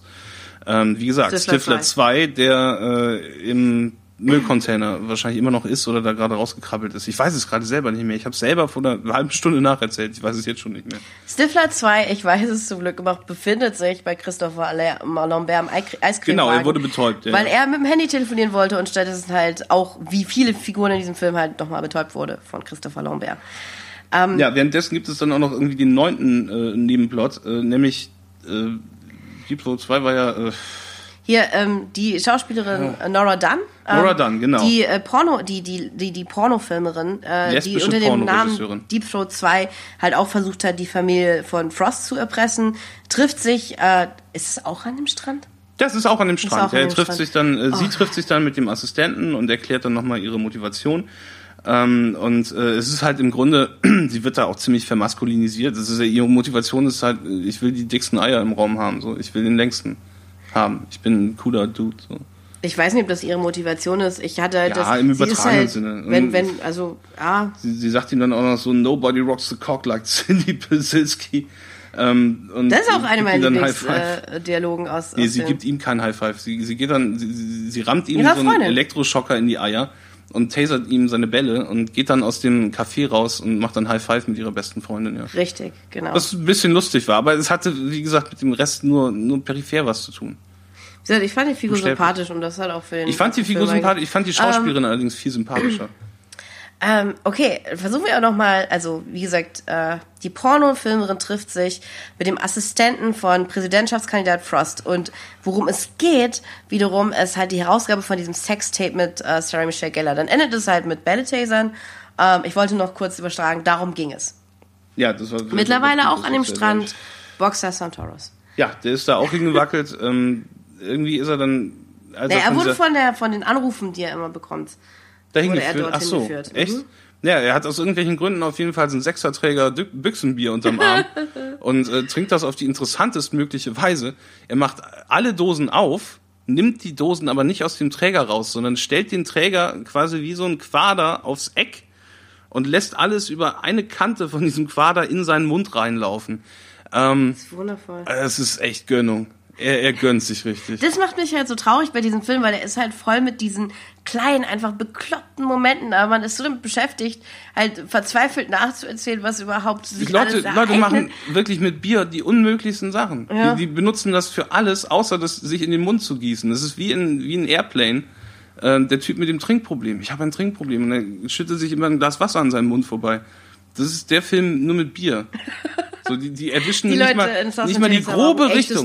Nicht mal die grobe Richtung von ihrem Mund treffen. Sie, sie, sie kippen sich das wie Justin Timberlake teilweise einfach so über den Hinterkopf oder so. Deppen. Kein Respekt vor Bier, der Film. Nee, Absolut nicht. überhaupt nicht. Wirklich, das, ist, Bier wird schlimmer behandelt als, als Pisse. Was es ja wahrscheinlich auch ist, weil es amerikanisches, Es wird, es wird zumindest auch nicht getrunken. amerikanisches Leitbier ist, aber ja. Ähm, ja, es kommen wieder, es kommen wieder noch mehr Werbespots für diese Proposition 69 und langsam dämmerte mir auch, dass das äh, offensichtlich ja auch eine ähm, Sache ist, die Richard Kelly irgendwie in der Realität auf den Sack gegangen sein muss, weil in Kalifornien ist es so, dass die ähm, ein paar, also in der kalifornischen Verfassung wird den äh, Bürgern des Bundesstaates relativ viel Freiraum in Bezug auf direkte Demokratie gelassen. Es gibt relativ viele Volksabstimmungen, ähm, beziehungsweise sehr, sehr viele Gesetze, über die per Volksabstimmung abgestimmt werden muss. Deswegen, wenn du in Kalifornien lebst, hast du wahrscheinlich im Vierteljahresrhythmus irgendwelche Wahlaufrufe oder halt Wahlwerbespots zu irgendwelchen Anliegen, über die du abzustimmen hast, äh, mit denen konfrontiert werden. Und äh, diese Proposition 69 äh, Sache, äh, auch weil die so aggressiv inszeniert war und immer wiederkehrte, äh, war wahrscheinlich einfach Richard Kelly, wie er davon genervt ist, dafür abzustimmen, dass dass Schwule heiraten dürfen. Also keine Ahnung. Also was, was halt auch immer in Kalifornien dafür ideologische Grabenkämpfe stattfinden, die aber jetzt nicht so tief sein können, wie der Film sie zeichnet. Naja, es hat schon auch ein bisschen was von Angstschürerei im Wahlkampf, Ja, auf jeden weil man sieht immer so traurige kleine Mädchen, die ihre Eltern an den Terror verloren haben und so weiter. Ähm, das ist auch die News-Einspielung, wenn mich jetzt nicht alles täuscht, ich könnte auch falsch liegen, wo man zum ersten Mal so Realaufnahmen von Präsident Bush sieht, was ich super Ja. bizarr fand, weil, okay, Bush ist Präsident in dieser äh, Welt, in der Southland Tales spielt, aber diesen realen Bezug fand ich dann irgendwie auch also wenn man Es halt hat dann halt sowas wie The Newsroom, nur in noch dümmer. In The Newsroom Ja. geht es darum, wie äh, der beste, tapferste und idealistischste äh, Nachrichtenredaktionsraum der Welt ähm, aus irgendwelchen unerfindlichen Gründen, die wahrscheinlich mit Drehbuchautor Aaron Sorkin zusammenhängen, äh, so ganz große Nachrichtenscoops wie äh, die Snowden-Leaks oder das Erdbeben auf Haiti als allererste mitbekommen und als allererste immer am allerbesten darüber berichten. Und ähm, bei Southern Tales hat es halt echt irgendwie sowas von, naja, also einer sehr, sehr, sehr, sehr einfachen Version davon. So, ich, ich, ich, ich benutze jetzt mal so die Realität als ähm, Leinwand für mein fantastisches Sittenbild. Also fantastisch nicht im Sinne von Qualität, sondern im Sinne von Fantasy. Ich fand es halt tatsächlich richtig gehend äh, ähm, unangenehm, weil Das war sehr, irritierend, auf jeden Fall. weil nee, weil sehr viele Sachen einfach, die in Southland Tales passieren, mich an die Bush-Jahre halt auch erinnern. Also im Sinne von halt so diese Paranoia. die sowas von nicht diese, vorbei sind. Die sind ähm, wieder ich da. weiß, ich weiß. Und deswegen hat Mit mich das mehr ein bisschen traurig Käse. gemacht. Auf alle Fälle, okay, man erfährt auch noch kurz in den Nachrichten die Nachricht, dass Kalifornien von schweren Erd Erdbeben bedroht, von schweren Erdbeeren Was, bedroht wird. was nie wieder eine Äh, Rolle was spielt. Es wieder eine es Rolle spielt. natürlich geht es um die Apokalypse und wenn du sagst, oh, schwere Erdbeben, dann denkst du, oh, dann wirst du hellhörig. Aber das ist egal. Nee, das, das hat nichts mit Erdbeben zu tun. Erdbeben, Kalifornien passieren immer. Das ist halt so eine Sache, die da gesagt wird, wie äh, the Internet is the future oder Die sind einfach da. Ja. the Man-Beast Theorem. Oh Gott. Auf alle Fälle, ähm, Boxer Santoros äh, hat sich am Strand verabredet zu einem konspirativen Treffen mit dieser mysteriösen Frau, die ihn immer anruft. Und er selber ist halt auch, wie gesagt, wird von ihr immer mit seinem Rollnamen angesprochen und ist halt auch halb in seiner Rolle drin eigentlich Ja, oder also so. wir sollen ja, wir, wir sollen ja den Eindruck haben, dass er mittlerweile, dass, dass, dass für ihn jegliche, jeglicher Unterschied zwischen Realität und, und, und Wahn ähm, erodiert Richtig. und er quasi das Wahnsinns fette Beute ist. Nee, Wie der aber Film er mit John halt, Candy. äh, he breaks Ähm, from reality. Ja. Genau, äh, seine, his reality crumbles into itself. Und ähm, Er trifft auf jeden Fall. er trifft dann- diesen Fan und dieser Fan will halt äh, äh, will sich umbringen, wenn Boxer Santoros ihr nicht einbläst, äh, ihm nicht einbläst. Also wenn, wenn, sie nicht, wenn er ihr verwehrt, wenn, wenn er ihr die Freude verwehrt, äh, äh, sein, sein Lümmel. Ähm, ja, wenn, wenn, wenn er ihr das Privileg vorenthält, seinen, seinen güldenen Jadestab liebkosen zu dürfen Exakt. mit dem Mund, dann nimmt sie sich das Leben. Das ist äh, exakt das, was passiert. Und wie gesagt, an dem Punkt guckt man den Das Film. irritiert ihn auch sehr. Ähm, er, er, er wird dann noch nervöser von. Also das, Kann man das, auch verstehen. Zu, zu, zu, zu äh, genau, das, das muss man fairerweise sagen. Er ist nicht, ähm, er ist befremdet von dieser Idee, ähm, ist aber letztendlich halt ähm, natürlich entschlossen, die für Frau das, sich nicht für umbringen das größere. Wohl opfert er sich gerne Richtig, auf. richtig. Warum nicht? Was ich auch nicht verstanden habe, ist, dass sie, sie besteht halt Er darauf, ist kurz ihm, davor, die Hose runterzulassen. sie besteht halt auch darauf, ihm an Ort und Stelle einzublasen, was super seltsam ist, weil sie halt an einem bevölkerten Strand stehen. An dem aber alle äh, sich gegenseitig äh, nicht mit Bier äh, äh, betrinken, sondern sich gegenseitig mit Bier bewerfen. Mehr Bierverschwendung, ja. Ja. Ähm, Auf alle Fälle kommt jetzt, nee, oh mein Gott, nee, jetzt sie wird erstmal erschossen. Also Justin Timberlake beobachtet die Szene von seinem Sniperstand auf dem Strand. Mhm.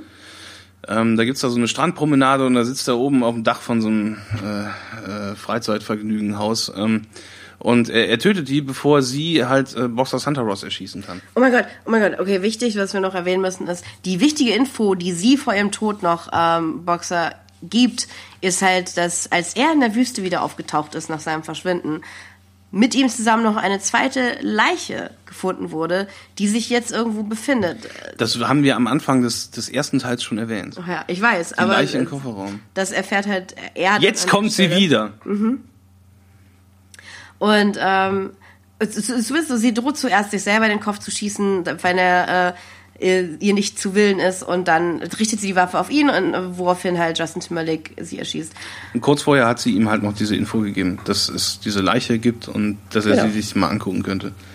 Ähm, ja, äh, Also dann kommt dieser ganze Kram mit dem Dead Drop, dann wird dieser, äh, wird diese Krista Now-Geschichte wieder aufgegriffen.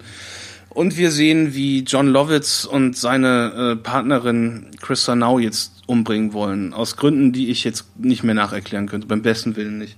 Na doch, ich, ich, ich weiß es schon. Versuch's. Also Christa, Christa Now hat ja, wie gesagt, aus der Zentrale der Neomarxisten dieses Tape äh, mitgehen lassen, von dem sie halt denkt, es handelt sich halt um ihr Sextape äh, mit Boxer Santoros. Aber in Wirklichkeit handelt es sich um das Tape, auf dem man sieht, wie John Lovitz die äh, ähm, Amy Poehler und Evan Barksdale erschießt. Das heißt, statt einem Sextape hat sie halt ein Mördertape. Und ähm, Cherry O'Terry und John Lovitz wollen wiederum vermeiden, dass dieses Tape an die Öffentlichkeit gerät und verfolgen sie halt zu diesem Dead Drop, das sich auch in so einer Strandbar befindet, auf dem Kloner Strandbar.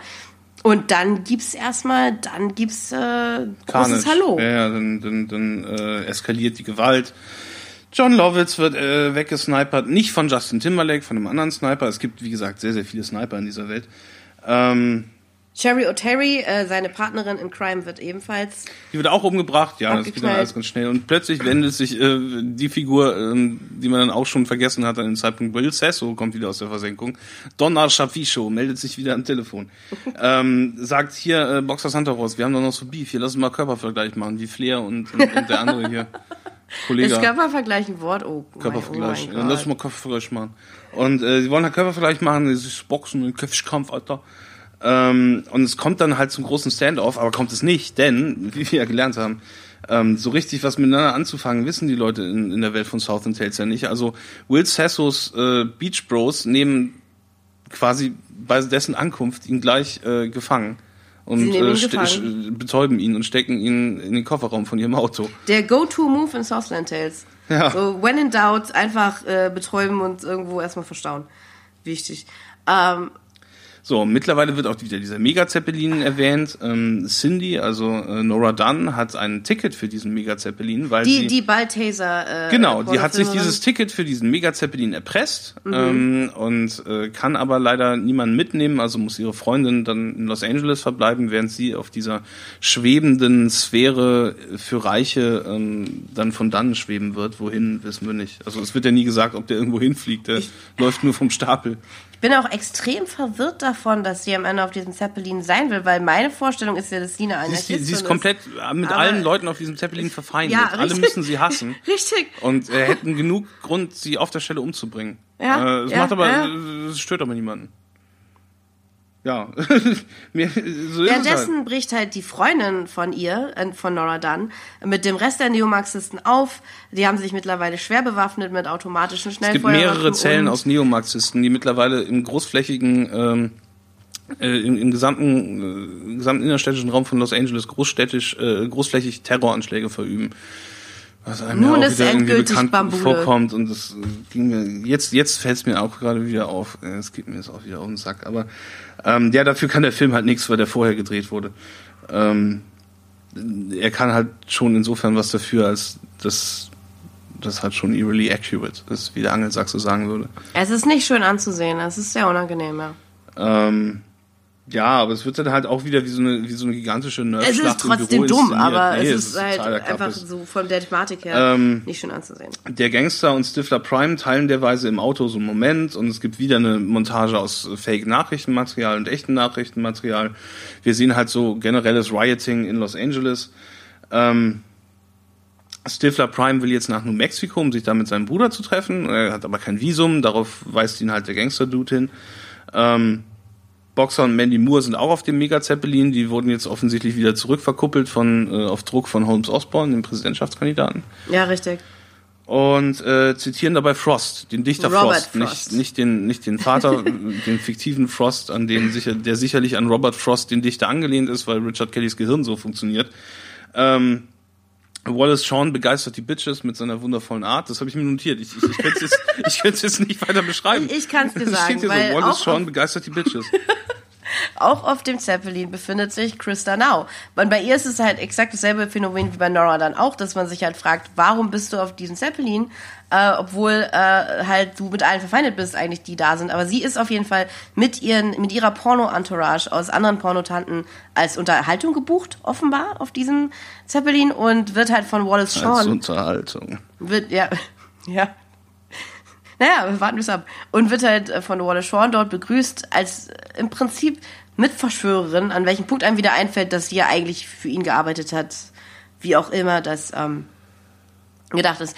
Ähm, äh, Krista Now sagt halt an der Stelle etwas, was sie in dem Film halt häufiger sagt, nämlich Promise me you won't hurt him, weil sie halt im Tiefen ihres Inneren halt ähm, The Rock liebt und nicht möchte, dass Boxer etwas passiert. Ähm, Ey, wenn das an dem Punkt noch eine Sackfalte jucken soll, erklär mir mal bitte. Ich sage ja nur, ich, äh, ich ist sag's nur, nicht wie es ist. Ich gemeint. sag's nur, wie es ist. Ich, es ist nicht als Vorwurf Freak gemeint. Man Virtue. Das Freak ist- Man Virtue war dieser komische, dieser komische Blurb, der die ganze Zeit Das ist im Fernsehen. äh, eingeblendet wurde. Ja, wir sehen wieder Kevin Smith, es wird irgendwas von der Poop Deck Implosion erzählt, was einerseits halt ein doofer Häufchenwitz von Richard Kelly ist und andererseits natürlich das äh, Heck von einem äh, Schiff. Und als solches wird ja auch äh, das Luftschiff grammatikalisch gehandhabt, handelt und ähm, das wird aber auch nie wieder erwähnt, warum jetzt das Poop Deck implodieren soll, weiß ich nicht. Aber es ist Foreshadowing. Das ist Richard Kellys Vorstellung von Foreshadowing, ist einfach zu sagen, hey, das passiert nachher im Film. Ähm, oder nicht. ich kann es doch nicht besser beschreiben. Es ist halt wirklich so doof. Ähm, der Mega Zeppelin wird wieder kurz eingeblendet und äh, ich war an dem Punkt auch irritiert, ob wir uns in so einer Art Lufthansa-Lounge des Mega Zeppelins befinden oder im Mega Zeppelin selber. Es war dann nachher, glaube ich, der Mega Zeppelin selber. Ähm, aber, Aber- trotzdem sind die Leute immer noch mit einem mit einem Fahrstuhl, Fahrstuhl hin und her gefahren, aber das wahrscheinlich innerhalb des Mega Zeppelins. Ich glaube, der Mega-Zeppelin hat Fahrstühle. ja, Er hat, er hat aber der ist halt von einem, von einem Büroturm abgehoben, hatte ich das Gefühl. Oder zumindest irgendwie vom Staples Center, weil die Szenen in dieser Lufthansa-Lounge, auf die wir uns gerade alle beziehen, die sehen so aus, als wären sie in der Lagerhalle gedreht worden oder irgendwo im Empfangsbereich von so einer Mehrzwecksporthalle. Also, eins muss man, also, äh, Der man Film muss halt wird in sagen, dem an diesem Akt- Punkt beginnt der Film Ja. halt. Man sieht ihm dann an, dass ihm offensichtlich das, das, das Budget äh, ausgegangen ist, weil es fast nur noch äh, Innenszenen gibt, also in geschlossenen Räumen. Und diese geschlossenen Räume ähm, so ungefähr das Flair und die Extravaganz von irgendwelchen Parkhäusern haben. Mhm. Ähm, das auch dann halt in der großen Tanzszene dann so ein bisschen den Pep rausnimmt. Allerdings äh, befindet sich der Zeppelin tatsächlich in so einer Zeppelin-Halle, die neben dem Staples Center steht. Ja. Aber Richard Kelly versucht Aber alle halt, Szenen sind halt sichtlich in so einer Richard Kelly versucht halt irgendwie das Beste rauszuholen. Es gibt halt eine ganze Plansequenz, also eine Sequenz, wo die Kamera zum Beispiel auf dem Dolly oder mit einer Steadicam halt vom, vom Operator getragen wird, ohne dass Schnitte das unterbrechen. Also bei Ling äh, wackelt da so ein bisschen durch die Partygesellschaft in dieser Lufthansa-Lounge vom Mega Zeppelin. Die sich im Mega Zeppelin selber befindet, wie wir jetzt rausgefunden haben. Und ähm, zeigt dann halt so ungefähr eine Minute ungeschnitten, halt so Schwenks und dieses, dieses Mitgleiten durch die, durch die Menge und so, so soll das halt wirken. Ähm, das funktioniert nicht ganz, weil du halt an jedem Ecke, an jeder Ecke und in jedem Ende halt merkst, dass das so zusammengeschobene Plastikkulissen sind und da auch ein Szenograf jetzt nicht mehr so sich die größte Mühe gegeben hat, das zu gestalten. Es ist auch vor allem deswegen nicht so interessant, weil man an dem Punkt halt komplett den Überblick darüber verloren hat, was noch ja. passieren soll oder was passiert ist. Ähm, Tatsache ist halt, dass fast alle, bis auf äh, Stifler, Prime und 2, sich die meisten unserer Figuren auf diesen Zeppelin langsam begeben. Also äh, Boxer Santoros und seine Frau sind da, Krista Now ist da, Wallace Shawn, äh, Guru Baron von Westphal ist da, äh, Bai Ling ist da, äh, Howard Shaw, Shaw, Shaw? Wallace Shawn. I'm Wallace Shawn. Nein, nein, nein Howard Dingsbums. So. Howard Shaw, Schum, ja. Howard Schum Schum? ich weiß, weiß nicht, wie du den immer genannt hast, der, der Präsident. Holmes Osborne. Holmes Osborne. Das ist okay. ein wundervoller Name. Deswegen okay. konnte ich den mir so merken. Wenn, okay. wenn, du mit Vornamen Holmes heißt, dann ist es, kannst du zumindest ein guter Rapper werden. Alle und ihre Mutter sind auf jeden Fall äh, auf diesem Zeppelin. Bis auf Joel Richardson, die äh, böse Dame von äh, US Ident, oh. die den ganzen Film nur damit verbracht hat, in so einer Monitor, in so einem Monitorraum zu sein und sich halt Fernsehen anzugucken. Das ist wie gesagt entweder die Gattin oder die Schwester von Holmes Osborne. Ich glaube, es ist die Gattin, aber ja, irgendwie äh, auf jeden Fall, nachdem äh, äh, Boxer Santaros und Mandy Moore fertig sind mit Gedichte zitieren, mhm. äh, schmuggelt, äh, mogelt er sich so, so aus deren Hotelzimmer raus in den Mega Zeppelin und, und nimmt einen Fahrstuhl nach oben. Äh, beziehungsweise läuft vorher noch aus so einem Flur rum, der halt wirklich nach Büroflur aussieht. Also es ist, es ist echt es auffällig, wie schäbig es ist. Und dadurch, dass in dem Akt auch noch relativ viel CGI vorkommt, das nicht gut aussieht. Ne. Ähm, er besorgt sich auf jeden Fall eine Handfeuerwaffe die ist einfach nur in so einer Kiste drin. Ja, wie so, ein, wie so ein Feuerlöscher oder einer von diesen, ah. ähm, von diesen Defibrillatoren, die man manchmal in so Kaufhäusern hat, damit man alte Leute elektroschocken kann, wenn die einen Infarkt kriegen. Was ja auch gut ist. Ähm, auf jeden Fall fährt er dann mit dem Fahrstuhl nach oben und ich, also ich hatte nicht mal ein Gefühl, eine Orientierung in dem Raum, der gerade bespielt wird. Kein oder der, ähm, äh, braucht man auch gar nicht haben. Also er, er fährt dann halt mit dem Fahrstuhl nach oben und äh, äh, als die Tür dann aufgeht, äh, steht da Kevin Smith gegenüber, der in seiner Kommandobasis sitzt, die wir den ganzen Film über gesehen haben. Richtig. Falls, falls sich noch jemand erinnert, Kevin Smith in seinem Alters-Make-up ist wieder da. Ähm, und er und äh, Simon Theory. Simon Theory, danke. Mann. Und ähm, er und ah. äh, er und äh, Santoros, also Boxer Santoros, haben für einen Moment lang ein kleines Standoff, wo sie sich halt gegenseitig bedrohen. Aber da halt ähm, inklusive der Zuschauer niemand weiß, worum es jetzt in der Szene gehen soll, mhm. ähm, wird die auch so, so furzt die dann auch so ein bisschen aus. Mhm. Ja, stimmt. Wir sitzen, ich glaube, wir können uns beides nicht mehr konkret daran erinnern, was ja, mit Kevin es, es, es, es, kommt dann dieses Gelaber von der äh, von der Serpentine Dream vom Serpentine Dream Theorem. Aber in dem Moment, das kommt doch, das ist jetzt arbeiten wir uns ja langsam auf den großen Moment hin und ja. ich dachte, der wäre halt nicht mit Kevin Smith, doch, sondern der, der ist, doch wohl mit hier Wallace Shawn und bei ja, aber die, so oder nicht? Der, der, der, der Crew von oh Wallace Shawn. God. Okay. Mit der Crew von Wallace Shawn. Da, da, da kommt dann äh, Zelda Rubinstein, glaube ich, ins Bild und Kevin Smith und sie äh, ah, erklären ihm dann von diesem Serpentine Dream Theorem, mhm. äh, wo ich jetzt dann auch nur als Notizen aufgeschrieben habe, wat, wat, wat. Ähm, und äh, Rifts in Space-Time, also so, so, so Risse in der Raumzeit. Und dann kommt halt, halt äh, plötzlich ins Tageslicht, dass es in dem Film auch um Zeitreisen geht. Mhm. An Nein! Diesem, an diesem Punkt, an diesem Punkt, ich glaube, wir sind, in, ich weiß nicht, Minute. Fick dich, Film! 100. Fick dich. Ich, sind wir in Minute 110? 112. 112? Äh, 112. Halt, Minute. Der Film dauert fast zwei Stunden an dem Punkt. In Minute 112 wird äh, die Idee eingeführt, dass es halt Risse im Raumzeitkontinuum gibt und Zeitreisen möglich sind, was anscheinend eine Sache ist, an der halt Wallace Shawn mit seiner coolen Avantgarde-Entourage die ganze Zeit gearbeitet hat. Und, es wird ähm, sogar noch Jaunting erwähnt. Ähm, wer sich mit Stephen King ein bisschen auskennt, dem wird die äh, Kurzgeschichte The Jaunt ein Begriff sein. In äh, dieser Kurzgeschichte, die ist wirklich nur ein paar Seiten lang, geht es darum, wie ein Vater mit seinem Sohn ähm, äh, quasi so, ein, so eine Tele Teleportationsreise macht. Und diese Teleportationsreisen werden halt in so einem Raum äh, vollzogen, wo die Leute so Gasmasken, äh, Beatmungsgeräte aufgesetzt bekommen und in die Augen verbunden werden, weil du halt äh, äh, nicht bei Bewusstsein sein darfst, während du durch äh, Zeit und Raum reist. Und der Junge äh, nimmt dann halt seine Schlafbrille ab und, und äh, ist dann bei Bewusstsein, während die Leute dann halt jaunten. Also dieses Adjektiv äh, wurde durch diese Geschichte halt äh, äh erst gebildet. Nichts, und, was ich vorher wusste, aber war interessant. Ja, also das, das, das wollte ich hier nochmal mhm. erwähnen, weil es mir auffiel und nicht irgendwie schon in der Vorbesprechung verbraten. Okay. Ähm, aber das ist dann halt nochmal so eine King-Einspielung, die überhaupt keine Rolle spielt. Aber sie kommt drin vor, weil also dadurch, dass er diese, diese, dieses Wort auswählt, ähm, ist es eine klare Anspielung an King. Es, es, okay, ja, wenn es tatsächlich daher kommt, ja, also, warum soll ich das anzweifeln? Ja, der hat diesen, diesen Begriff geschaffen. Oh, okay, Wahnsinn. Also echt interessant. Also nicht interessant. Ja, ja interessant. Also in sehr, sehr dicken Anführungsstrichen. Okay, okay. Die Frage ist jetzt, möchtest du den großen Twist aufdröseln oder soll ich?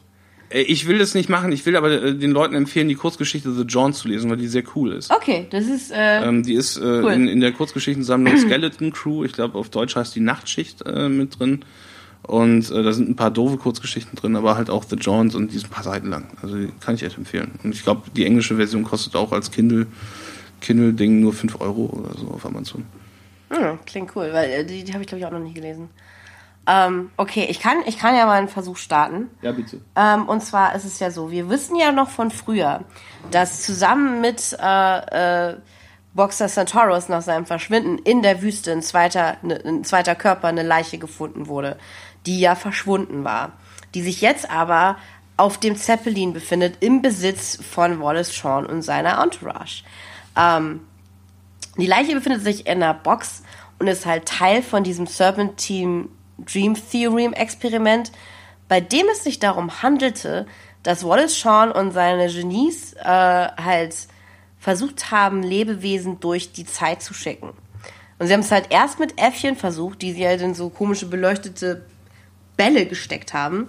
Das hat aber nicht funktioniert, weil wie ähm, The Rock dann auch noch sagt, können Affen nicht durch die Zeit reisen, sondern nur Menschen. Ich weiß nicht warum, aber Affen zu doof sind. So, es muss wohl das sein. Und stattdessen hatten sie dann die tolle Idee, der erste zeitreisende Mensch soll ein Filmstar sein. Und welcher Filmstar sollte es sonst sein als Boxer Santoros? Was wir erfahren ist, dass er, bevor er sein Gedächtnis verloren hatte, von Wallace Shawn durch die Zeit geschickt wurde und ein paar Minuten in, in der Zeit vorausgereist ist, was halt den äh, Effekt hatte, dass es halt dann einen zweiten Boxer Santoros gab. Also er ist, also der, der Charakter, den wir die ganze Zeit gefolgt haben, ist die Zukunftsversion und die Vergangenheitsversion wiederum hat tot in der Wüste gelegen. Und äh, ja, das ist eigentlich so, äh, äh, das ist eigentlich das große Ding. Durch diese Zeitreisen hat sich halt der Boxer Santoros verdoppelt. It's like Brazil. It's like it's, it's not only retarded. ähm, ich meine, wie gesagt, so ähm, äh, Donnie Darko hatte ja auch halt hier so Zeitreisen, Pinke Punk und so. Ja, ähm, und äh, äh, die war im Director's Cut, wurde die halt weiter ausgeführt. Okay. Deswegen ist der Director's Cut von Donnie Darko unerträglich. Genau aus diesem Grund, weil ah, Richard Kelly immer diese Scheiße machen muss. Es gibt eine ähm, es, äh, der Richard Kelly hat, glaube ich, nach Southland Tales nur noch einen einzigen Film gemacht. Das ist der mit ähm, äh, äh, Prince Charming, Cameron Diaz, Cameron Diaz und, James, und Marston. James Marston, ja. äh, wo die so ein Pärchen spielen. diese, diese, diese, diese Filmversion äh, von einer alten Twilight Zone Geschichte, äh, mhm. äh, The Box, wo es darum geht, dass äh, so, ein, so, ein, so ein Pärchen halt eine kleine Schachtel bekommt und wenn sie einen Knopf drücken, dann stirbt ein Mensch, aber sie kriegen 50.000 Dollar.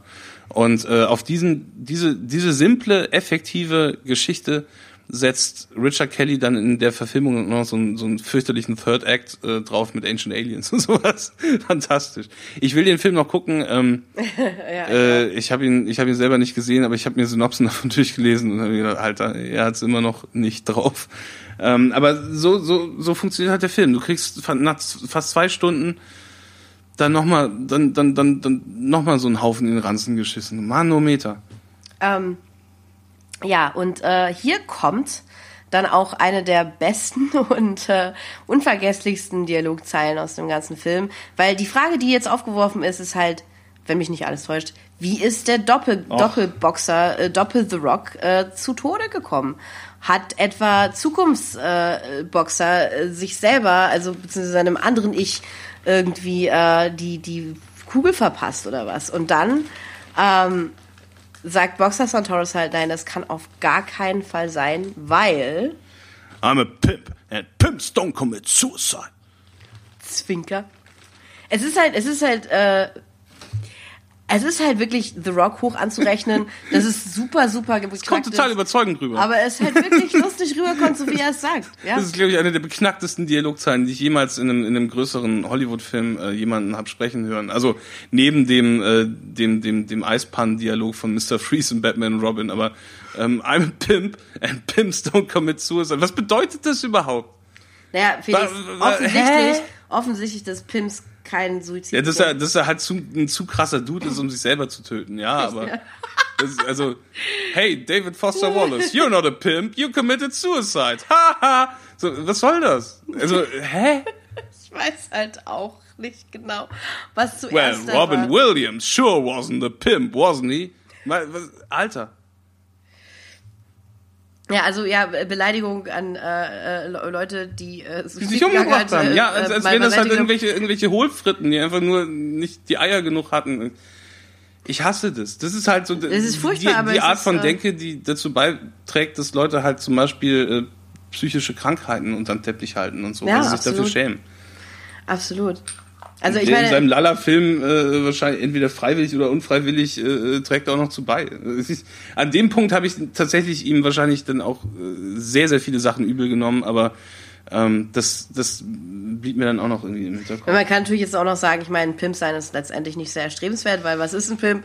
Äh, jemand, der, der, der Frauen zur Prostitution zwingt. Aber natürlich ist Das es wäre in die dem, ist in, in, in dem glaub dass äh, halt Kontext natürlich aber- gemeint mit, ich bin so ein cooler Dude. Ja, weil, und, weil er ja ähm, halt auch voll in dieser Rapper-Lingo drin ist, weil, weil Richard Kelly ja nicht nur sein Ohr an der Schiene der Geschichte hat, sondern auch äh, seinen Finger am Puls des Zeitgeists und an den jungen Leuten mit ihren Skateboards und ihren ähm, offen- Soft-Eis. an, anscheinend. Bechern, ich, ihren McFlurries, Ja, anscheinend. Ich habe keine Match Ahnung. Attacks Karten. Ähm, ich habe das Gefühl, also ich habe das Gefühl, dass er seine, seine eigene Sensibilität gar nicht so sehr verstellt. Ich glaube, dass er tatsächlich den ganzen Film schon auffüllt mit Sachen, die er persönlich cool findet.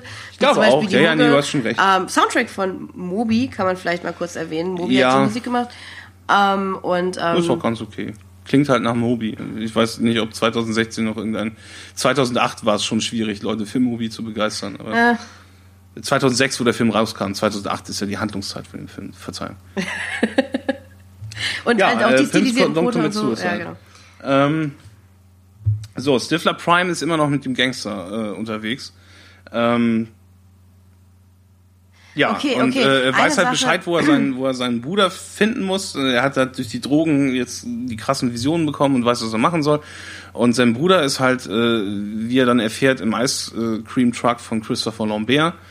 Ähm, wenn du denkst, es geht nicht mehr, musst du zum Christopher Lambert.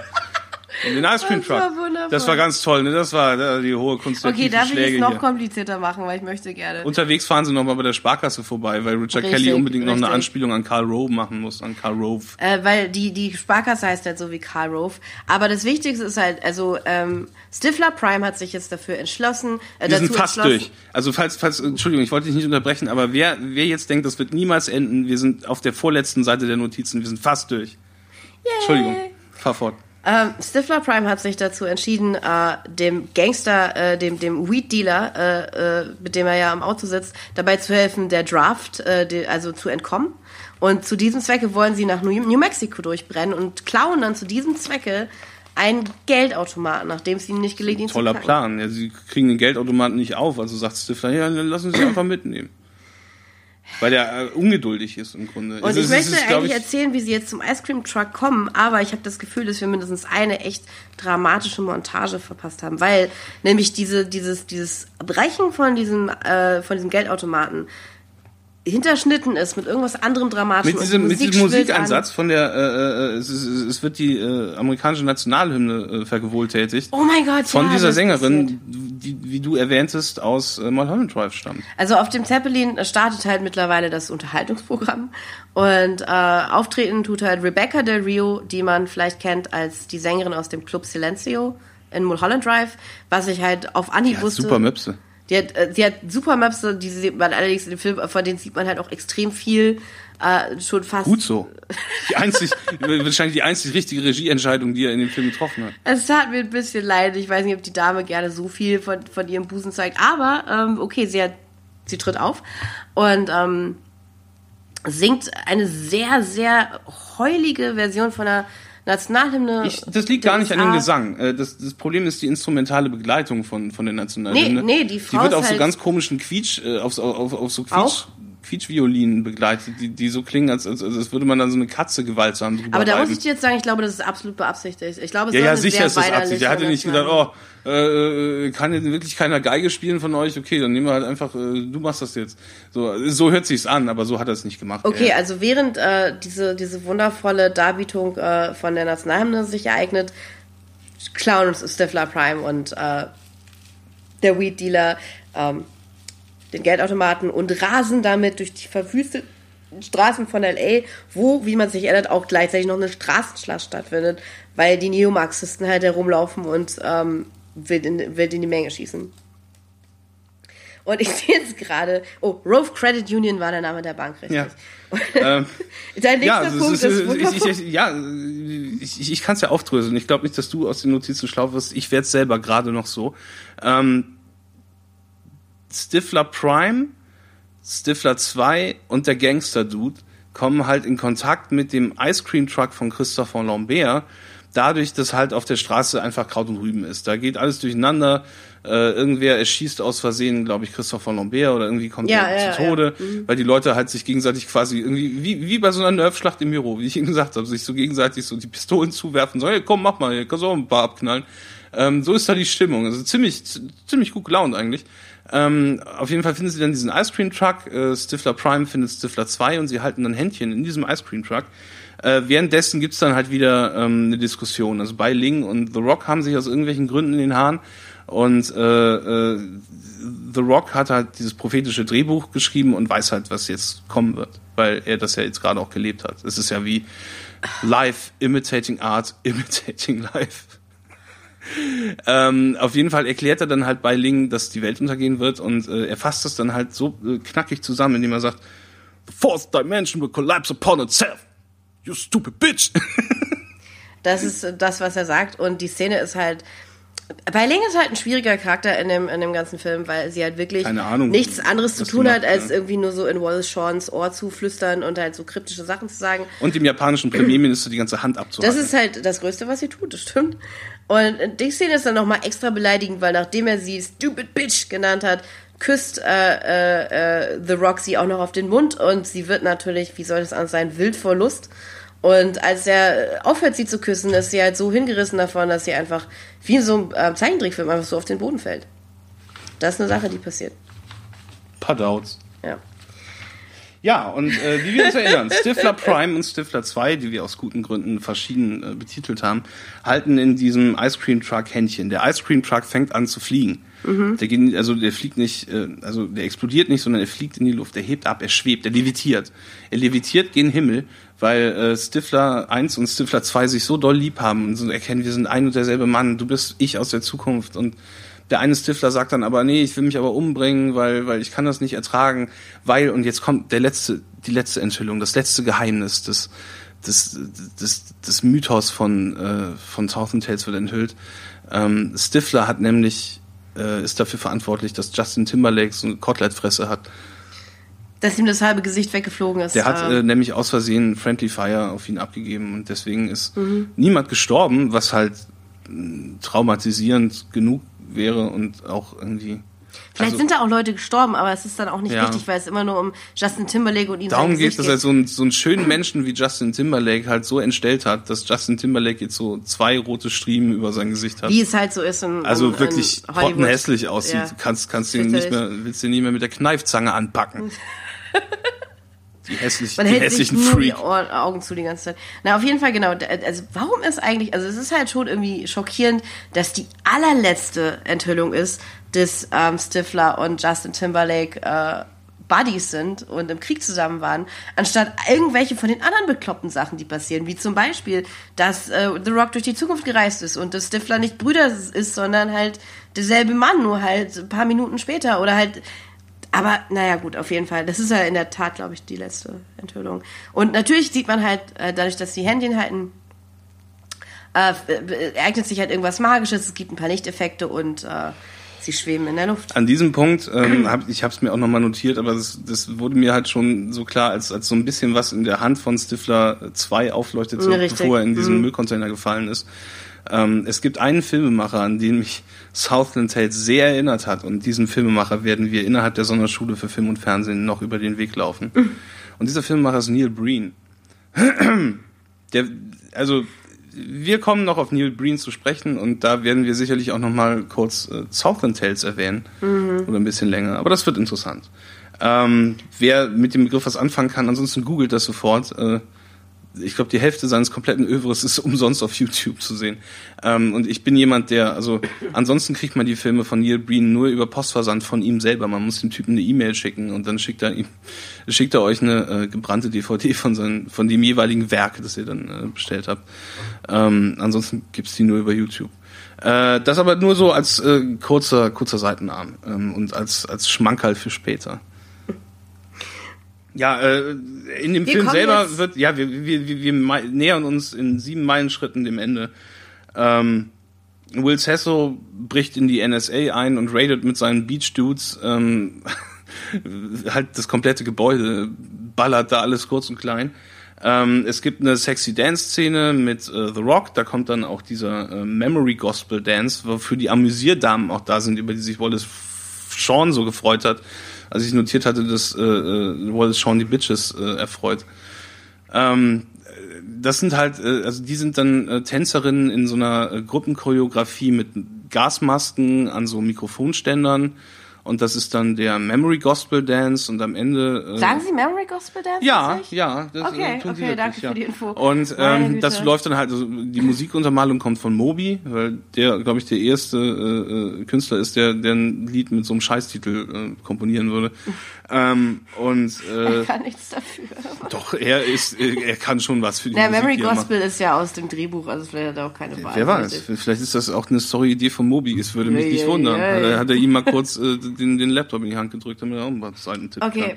Ja, äh, es wird dann gedanced und man sieht dann in dieser Tanzszene auch wirklich, dass das aussieht wie ein Abiball in der Lagerhalle irgendwo in Detmold. Das ist wirklich, wirklich traurig.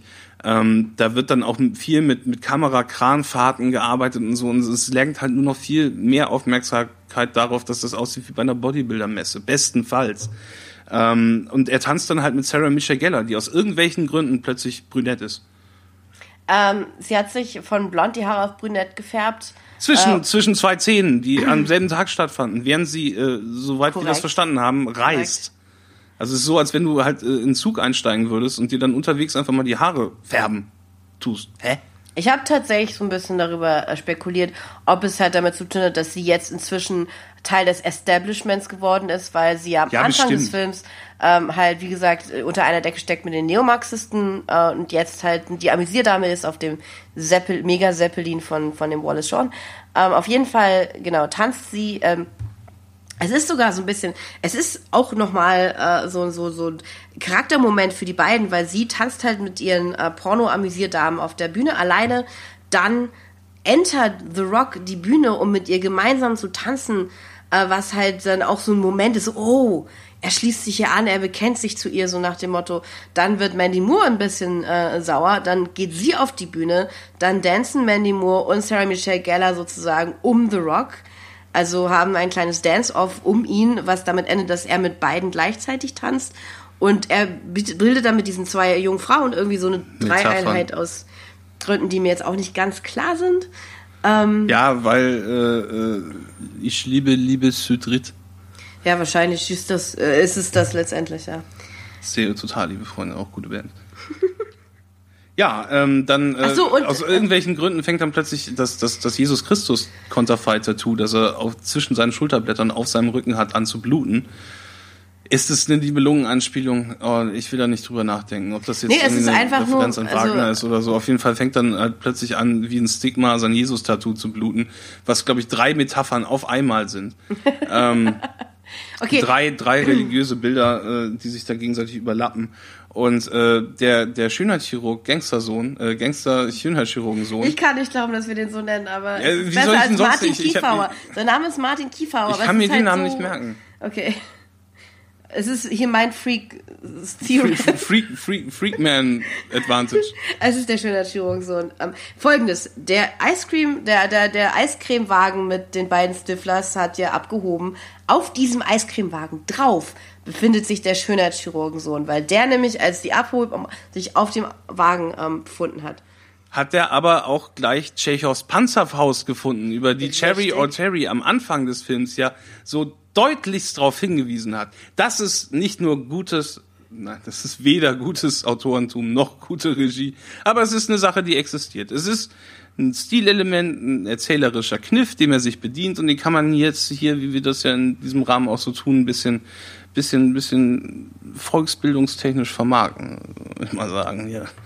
Es ist ein nützlicher, äh, äh, also es ist halt eine Sache, die oft sehr, sehr dumm missbraucht Ich glaube, wir haben die, die eigentlich den korrekten Titel von diesem Kniff gar nicht erwähnt. Das ist Tschechows Gewehr. Tschechows Gewehr. Ja. Genau. Ist, wenn, wenn, wenn irgendjemand mal. Es heißt nicht ursprünglich Tschechows Panzerfaust. Ihr könnt aber, ihr könnt aber richtig badass rüberkommen, wenn ihr dann halt einfach so, ach so, Tschechows Panzerfaust, ja geil. ähm, Auf jeden Fall. Ähm, dann kommen sich die anderen nämlich doof vor. Das ist auch gut. Was denn?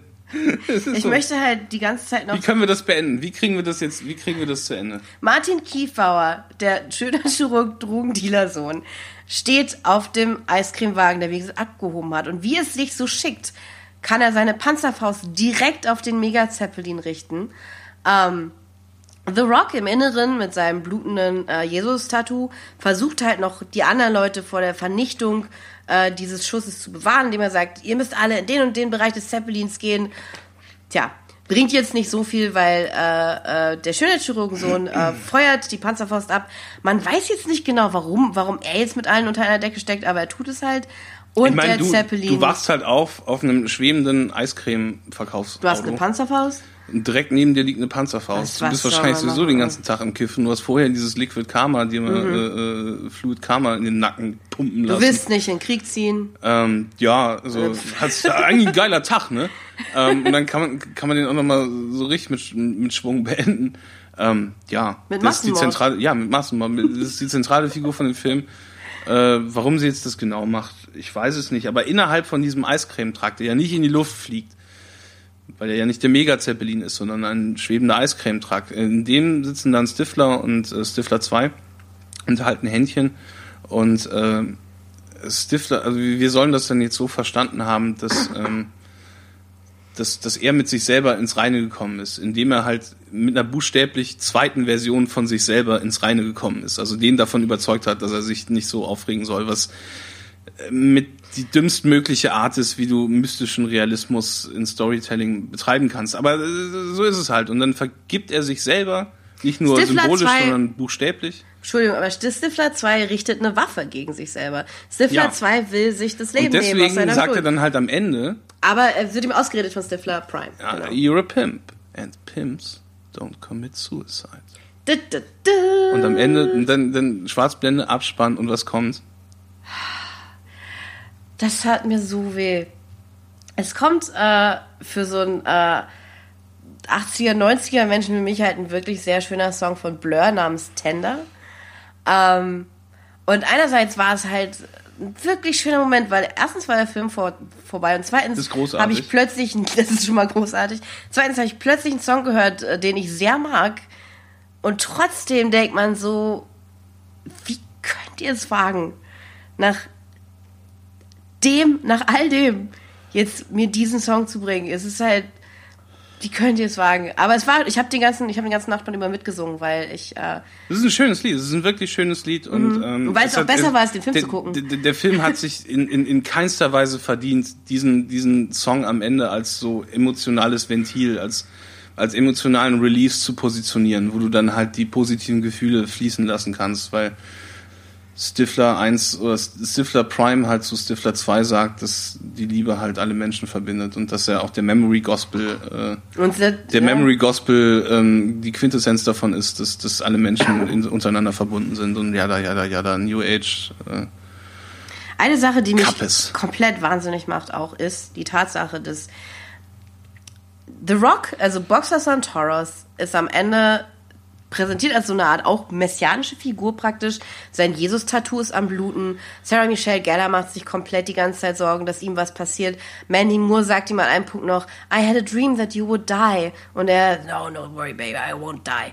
Und ähm, Später kommt Sarah Michelle Gellar zu Mandy Moore und sagt, oh, but he's gonna die und so weiter und so fort. Und es ist halt so wichtig, ob The Rock stirbt oder lebt. Aber am Ende explodiert dieser Zeppelin und die sterben alle. Also warum ist das so wichtig mit The Pointe, Rock? jeder stirbt, alles ist egal. That's ja, all, folks. Das macht mich wahnsinnig. Aber gut, okay, es machen mich so viele Dinge wahnsinnig. Nee, am Ende war ich, äh, ich bin, ich bin jetzt, also jetzt so langsam, so langsam legt sich auch äh, die Wut darüber, ähm, wir wir haben es wirklich geschafft. Wir haben fucking Southland Tales durchgesprochen. ähm, drei Stunden liegen hinter uns. Ich weiß nicht, ob wir noch ähm, äh, äh, analytisch jetzt noch mal extra was rausholen müssen. Äh, ich habe da ehrlich gesagt auch keinen Bock zu. Ich glaube, da hat also jeder also die, die Zuhörer, die jetzt noch dabei sind, müssten eigentlich auch selber äh, an, zu der Erkenntnis gelangt sein, dass der es eigentlich nicht wert ist. Und wahrscheinlich sind sie auch selber total genervt von Southern Tales. So genervt, dass sie ihn sich jetzt auf jeden Fall angucken wollen. Und sollten sie das tun, Alexander, was würdest du sagen? Würdest du jemanden sagen, den du, den du kennst oder den du nicht kennst, hey, der fragt sich Southern Tales, soll ich mir den angucken? 100 Prozent ja. Ich würde sagen, auf jeden Fall. Was schlechte Filme angeht, ist es, finde ich, einer, ähm, den man sich auf jeden Fall angucken sollte, weil ich glaube, der Grund, warum er uns heute so frustriert hat, war natürlich, weil wir versucht hatten, haben dem analytisch zu folgen und uns äh, halt Dinge aufzuschreiben und so weiter. Aber wie ich schon am Anfang, äh, glaube ich, mal gemeint habe, ist, wenn man sich einfach nur hinsetzt und äh, sagt so, ich bin ja mal gespannt, was das jetzt für ein Kappes ist, ist der Film, glaube ich, sehr amüsant. Ich habe an mehreren Stellen äh, laut gelacht. Ähm, es gibt so ein paar Gags, die, ob sie jetzt absichtlich oder unabsichtlich sind, die äh, über die ich lachen musste. Äh, visuell ist der Film halt zumindest äh, über weite Strecken frappierend. Also Kompetent. Das, es, es, es ist schön, er ist zum Teil schön gefilmt, ja. bis, wie du sagst, am Ende, wo es wirklich aussieht, dass alle nur. Du merkst, je länger der Film dauert, desto schlechter sieht er aus. Das äh, ist bedauerlich, aber auch ein Kennzeichen dafür, dass da offensichtlich viele Nachdrehs oder Umstrukturierungen stattfanden oder irgendjemandem der Geldgeber langsam die Geduld ausgeht. Ich hatte das Gefühl für die letzte ähm, Hälfte. Warum ist der, also, ja. wolltest du noch was sagen, Entschuldigung? Nee, nee, ich habe es eigentlich schon gesagt. Also, ich würde sagen, wenn man ich, keinen Podcast machen muss, darüber äh, gerne anschauen. Ja, also bei mir ist es ein bisschen anders. Ich, ich hätte vorher gesagt, auch genauso wie du, 100 Prozent auf jeden Fall Pflicht für jeden, der irgendwie zumindest äh, außergewöhnliches Kino äh, äh, mag, sollte sich den angucken. Aber mittlerweile ähm, habe ich dann eine 180-Grad-Drehung gemacht. Ich würde ich würd jedem davon abraten, den Film zu gucken. er ist super nervtötend. Äh, Richard Kelly, ähm, also wenn, wenn das nochmal gucken zumindest eins gebracht hat, dann äh, auch bei mir die Erinnerung an den Hass äh, wieder aufzufrischen, den ich dann auf diesen Typen empfunden habe, weil ähm, er hat halt die Schlüssel zur Schokoladenfabrik bekommen. Das haben wir ja schon erwähnt. Ähm, er hat das goldene Ticket gekriegt. Und was hat er damit gemacht? Southland Tales. Was ist da drin? Wie ist das zustande gekommen? Meine Theorie und die ich halt auch äh, jedes Mal, wenn ich im Internet meistens von meiner Seite aus selbstständig das Thema angeschnitten habe, ist halt, dass er einfach sein Traumtagebuch verfilmt hat. Der hat äh, äh irgendwie, irgendwie halt äh, äh, Donnie Darko äh, den, den ganzen Fame dann verarbeitet und sie versucht sich einen Reim drauf zu machen, was ja für sich, also als Karriereepisode, das würde mich auch verwirren. Ich wäre da auch irritiert und, und, und hätte keinen Plan, ja, was ich als ja, nächstes ja. machen soll. Und ähm, er hätte, wäre aber zumindest äh, bestärkt davon, als Filmemacher meinen, meinen Idiosynkrasen meinen Eigenheiten und meinen Besonderheiten und meinen Partikulärinteressen zu folgen. Und das hat er absolut gemacht. Der äh, hat sich da doppelt und dreifach reingesteigert. Also er hat, hat äh, politische Statements out the ass, aber es, es, es, der, der Zusammenhang ist nicht da. Es ist also äh, auf dem Klappentext wird dann gemahnt an, an Tarantino und an 12 Monkeys und Terry Gilliams Brasil und so weiter. Und ich denke, Alter, ja, das mag, mögen zwar Filme sein, die Richard Kelly sich gerne auf Netflix anguckt, ähm, aber es, es würde diesen Film äh, wirklich großes Unrecht tun, wenn man sie als direkte Inspiration oder Vorlage für Southern Tales hernehmen täte. Ähm, also da muss man halt schon ein ziemlich schmerzbefreiter PR-Texteschreiber sein, um das halt so, so dann zu verengen. Ähm, und einfach zu sagen, ja, ich, ich, ich, ich, ich gehe hin, äh, äh, äh, schmuck mir mal schön die Birne zu, rauch mal einen richtig dicken Eimer, äh, guck mir mal so ein paar Folgen 24 an und äh, hau mich dann in die Pofe. Und wenn ich morgens aufstehe, dann schreibe ich mir auf, was ich dann geträumt habe. Und das dann einfach so sammeln über ein, zwei Wochen und das dann halt äh, in so einem Word-Dokument dann zusammen nochmal in einem ganzen Text schreiben und als erste Fassung abgeben und zu, dann einfach keine Drehbuchbesprechungen mehr besuchen und äh, alle, alle Änderungen und alle Production Notes äh, aus dem Fenster werfen oder zum Beispiel benutzen, um, um äh, sich Tipps für, für, für, für Joints zu rollen oder so, keine Ahnung. Dafür werden ja äh, so, so, so, so äh, diese Klebezettel ja oft benutzt. Na, ich glaube, also ich glaube, du warst tatsächlich wütender als ich, einfach auch deswegen, weil, glaube ich, du ähm, noch einen stärkeren Bezug hast zu Richard Kelly und Donnie Darko, was bei mir halt nicht unbedingt der ich, Fall ist. Ich, ich fand ihn super und ich finde ihn irgendwie immer noch super, weil ähm, also Southland Tales mag total selbstgerecht sein und auch egozentrisch und, und sehr, sehr viel Soapboxing und, und ähm, ja, dieses, ich, ich, ich gebe mal meine eigene äh, Weltsicht ungefiltert wieder äh, darstellen. Es ist ein sehr, sehr persönlicher Film auf jeden Fall ähm, die zumindest das Herz am rechten Fleck hat, habe ich irgendwie das Gefühl. Also Jetzt von Donnie Darko oder Southern Tales? Nee, von Southern Tales. Ah, es ist ja auch wirklich so, ja, äh, vielleicht sind ja halt Republikaner so ein bisschen zu sehr geldgeil und äh, vielleicht ist ja Sozialismus eine Alternative, aber es, es, es, es werden dann einfach die falschen Schlüsse draus gezogen. Er dreht dann zu einem sehr, sehr frühen Zeitpunkt, bevor er sich auf die Sachen, die in seinem Kopf hin und her titschen, überhaupt auch nur ansatzweise einen Reim gebildet hat, dreht er das, die Regler von diesen einzelnen Aspekten auf zwölf und packt das in sein Drehbuch. Und das ist dann fertig, fertig ist der Lack. Dann geht er hin und verfilmt das mit The Rock, warum auch immer, wie er das Geld bekommen hat. Er wird solche Summen wahrscheinlich nie wiedersehen. Es kommt halt zu gar keinen Schlüssen eigentlich, weil ganz am Schluss Nee, halt ja. diese Sache mit der vierten Dimension und den Zeitreisen und den Doppelgängern eingeführt wird und praktisch diese ganzen politischen Spannungen, die zwischen den Republikanern Morgens- und der NSA und den Neomarxisten und so nicht mehr plötzlich irgendwie, also So nachts um zwei auf N24, diese, diese Dokus über schwarze Löcher und irgendwelche rote Riesen und, und, und, und die Milchstraße und so. Da hat er sich wahrscheinlich mit seiner 1,20 Meter Acrylbong vor seinen 900 Zoll Fernseher gesetzt und mal richtig, mal richtig schön Stoff Das gegeben. ist gut möglich. Also ich kann da vielleicht noch eine, wenn wir noch Zeit haben, ich meine, wir sind ja eh schon super lang. Ähm, mich hat der Film am Anfang erinnert, also ein bisschen daran, wie ähm, wenn man sich selber halt, also ich schreibe ja, ich bin ja auch ähm, eine hoffnungsvolle äh, äh, möchte gern Buchautorin und wenn man sich halt so, so, so eine Welt überlegt und die wahnsinnig mag und äh, die, ganzen Details super ausgearbeitet hat und es gibt die Fraktion und die Fraktion, es gibt das und das und den Konflikt, aber man kommt halt nicht so richtig dazu, den Plot in die Gänge zu schieben. Also schreibt man halt praktisch von seinen eigenen Stories dann Fanfictions, weil man halt irgendwie einfach keinen Bock hat auf diese Arbeit mit der Exposition, sondern einfach nur auf diese coole Szene, wo sich X und Y begegnen in diesem Beachsteiner bla. Und so wirkt der Film ein bisschen auf mich, dass jemand halt eine Welt hat, von der er wirklich sehr begeistert ist, ähm, aber die er halt nicht so wirklich expositioniert in dem Film und so weiter. Aber das fliegt alles aus dem Fenster in der zweiten Hälfte des Films, wo ich halt wirklich dir gar nicht mehr sagen kann, was los ist. Also sobald der, der die japanische Premiere seine Hand verliert, ist es einfach weg. Fledermausland. Yep. Ja, das war Southland Tales. Ich will jetzt auch nicht mehr über den Film reden. Es ist gut, dass wir, dass wir ihn, Ich freue mich aber, dass dass, wir, dass, wir- dass, dass wir ihn einmal durch uns, durch unsere fünf Mägen verdaut haben und dass das auch echt mal gut ist. Ähm, ja, also ich sage keine. Empfehlung. Du sagst 100% soll jeder gucken. ist doch cool, geteilte Meinung Ja. in unserer ersten Folge. Wir sind uns, wir sind uns gleich schon mal nicht einig. Ist doch spannend.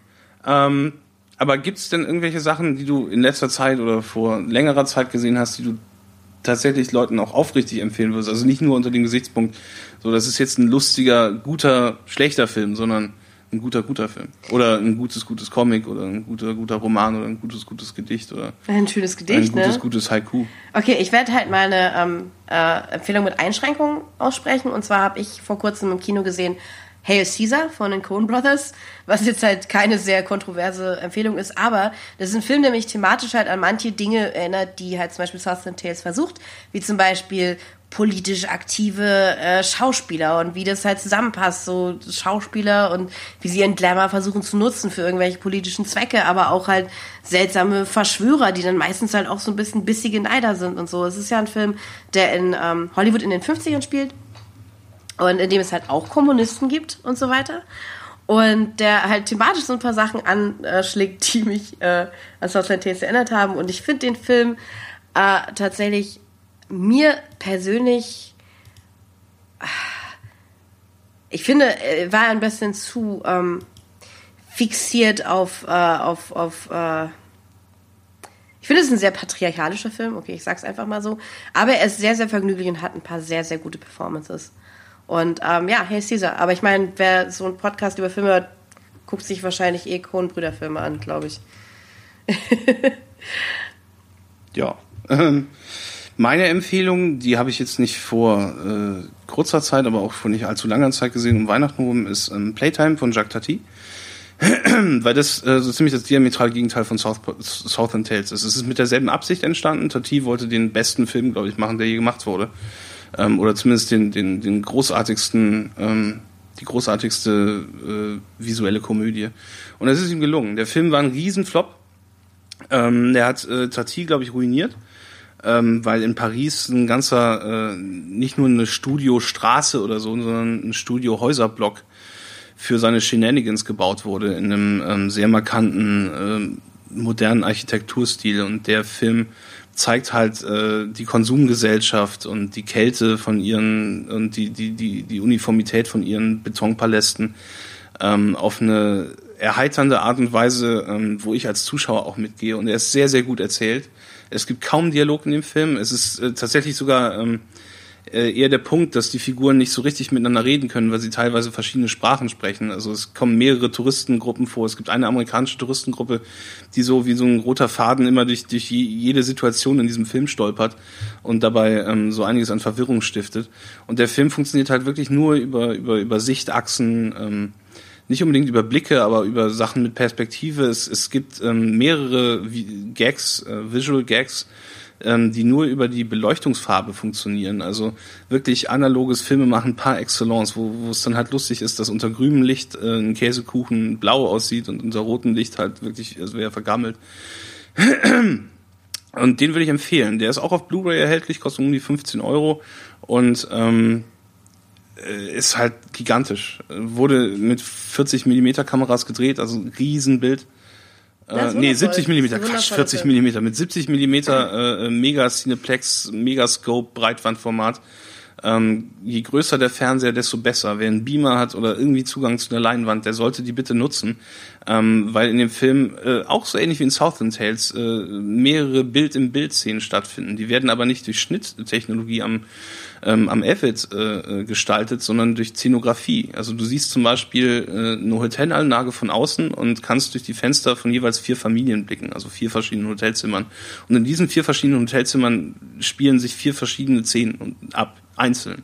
Und alle sind halt äh, eine komische Handlung, die du ohne Dialog verfolgst. Das ist ein unglaublicher Film, äh, den, den man sich, glaube ich, tausendmal angucken kann und man sieht immer noch eine neue Geschichte wie so ein Wimmelbuch, äh, nur halt als Film. Äh, magisch. Also, anders kann ich es auch nicht beschreiben. Im Gegensatz zu Southland Tales. South Park Tales, ja. Natürlich. Äh, also so, sowas ähnliches gibt es im Prinzip. Nennt sich South Park. Das stimmt. ja. So, ähm, ähm Genau, was kommt genau, jetzt? Was kommt jetzt, Punkt, Felix? Der nächste Punkt werden die äh, Empfehlungen, die persönlichen Empfehlungen von, von Leuten, die wir kennen oder Projekte, an denen wir gerade selber arbeiten, die wir pushen wollen. Äh, unser eigenes Brand äh, in die yeah. Welt setzen. oder halt einen Kumpel einen Gefallen tun. Um, ähm, also, äh, jetzt wirklich natürlich jetzt wirklich total fies, wenn ich jetzt äh, mir niemand auf Anhieb einfällt, aber ähm, ich würde ja. sagen, ja, ne, das ist ganz, ganz gut. Das ist absolut kaltherzig und egozentrisch. Schrecklich. Ähm, Nee, ich würde sagen, äh, folgt mir auf Twitter unter Alexander Platz und alle interessanten, legitim, sich selber zu pushen. Ja, und alle interessanten Projekte, die Freunde und Liebe von mir machen, die tauchen da sowieso auch auf außerdem. Alexandra Platz. Alexandra Platz ja. ist mein Twitter, ganz genau. Ja, ähm, unser Twitter-Handle findet ihr auf unserer Seite äh, WordPress. sophiefeberlin.wordpress.com ähm, unser Twitter-Handle ist äh, da zu finden und ist ähm, Sophiefee-Berlin. Ähm, die große Kleinschrift spielt bei Twitter, glaube ich, keine Rolle. Wenn ihr so viel für Berlin bei Twitter sucht, dann werdet ihr uns finden. Aber äh, um ganz sicher zu gehen, äh, großes S, kleines O, großes F, kleines I, großes F, kleines E, Unterstrich Berlin ist unser Twitter-Dingens und ähm, auf Facebook sind wir auch zu finden. Also da äh, sage ich jetzt nicht die URL der Webseite oder so. Äh, ich glaube, äh, ich habe ich hab den Account halt ähm, Vorname Sophie und Nachname Fee genannt. sowas. Ähm, ja, ich würde äh, auf das äh, Konzert der Band The Golden Age of Cerberus im Zosch in Berlin am 7. Mai 2016 hinweisen. Äh, The Golden Age of Cerberus sind auch über Facebook zu finden und da spielt mein alter Schulkamerad Henning an der Gitarre. Und äh, da er mich da zu dem Konzert eingeladen hat, äh, würde ich das jetzt gerne an dieser Stelle weiterempfehlen. Ansonsten habe ich jetzt auch gerade nichts akut auf der Pfanne, was ich, was ich äh, propagandieren müsste. Also außer Zelluleute hatte ich ja schon am Anfang erwähnt, Rocket Beans TV. Ähm, das sind alles Leute, die ich in meinem Leben kennengelernt und auch sehr, sehr schätzen gelernt habe. Ähm, und denen ich, mit denen ich eine gute Zeit hatte und denen ich auch persönlich viel zu verdanken habe. Und äh, deren Sachen natürlich auch immer verfolgen. Memo, äh, auch auf Twitter, Memo Click mit seiner Produktionsfirma Memo Films, auch auf Facebook. Ähm, das wäre auch so ein Plug, den ich machen könnte. Philipp Jordan verkauft seine Bilder auch auf Facebook. Das wär's eigentlich. Aber du bist viel besser im ich. Aber äh, ja. Das wär's. Und, ich müsste mir auch noch ein paar viel später aufheben. Das stimmt. ja. das ist, ist ein bisschen ganz still. Sagen, ja, ich, ich, weiß ja halt nicht, also ob, ob ich jetzt halt so rausmoderieren soll oder so. Aber was ich sagen kann ist, ähm, vielen Dank, wenn ihr euch das alles angehört habt. Dann bin ja, ich sehr, wir sind bei einer Stunde 50 Minuten. Ähm, wir haben, das war ein Erlebnis. Äh, das war wirklich ein Erlebnis. Glaube ich, ist auch wirklich das, das, das, äh, das Limit für unsere jeweiligen Webdienste erreicht, mit denen wir diesen Podcast Aha. hochladen. Äh, zwei Stunden, mehr als, also mehr als eine Minute 59, äh, eine Stunde 59 Minuten und 59 Sekunden können wir nicht machen. Ähm, und wir haben, glaube ich, echt schon länger gemacht, als man sollte. Ich hoffe, es hat euch ein bisschen Spaß gemacht. Genau. Ähm, die nächsten Folgen werden nicht mehr so lang. Wir hoffen, dass wir pro Episode bei einer Stunde 30 Minuten, anderthalb Stunden also rauskommen. Ähm, das hier wird die Ausnahme sein. Ähm, Southland Tales war, wie gesagt, äh, das hatte ich mir immer auch schon so vorgestellt, dass das so eine Art von Meilenstein wird, mit dem man so einen Podcast auch mal ruhig offiziell beginnen kann.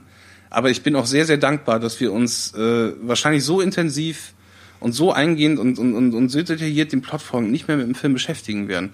Das soll nicht heißen, dass die nächsten Podcasts schlechter sind. Im Gegenteil, die werden dann kürzer und vielleicht auch cooler anzuhören sein. Oder vielleicht fandet ihr das gerade gut. Ähm, das könnt ihr uns auch alles schreiben unter der E-Mail-Adresse sophiefeberlin.gmail.com. Das ist die offizielle yep. E-Mail-Adresse von dem Podcast, falls ihr äh, Fragen habt, die ihr euch über soziale Medien nicht stellen traut oder ähm, irgendwelche Drohungen zu äußern habt oder Sachen, die ihr in der Sendung mal vorgelesen wissen wollt. Ähm, äh, ja, ansonsten, ähm, ich hatte eine Anfrage bekommen bezüglich Patreon, ob wir sowas haben.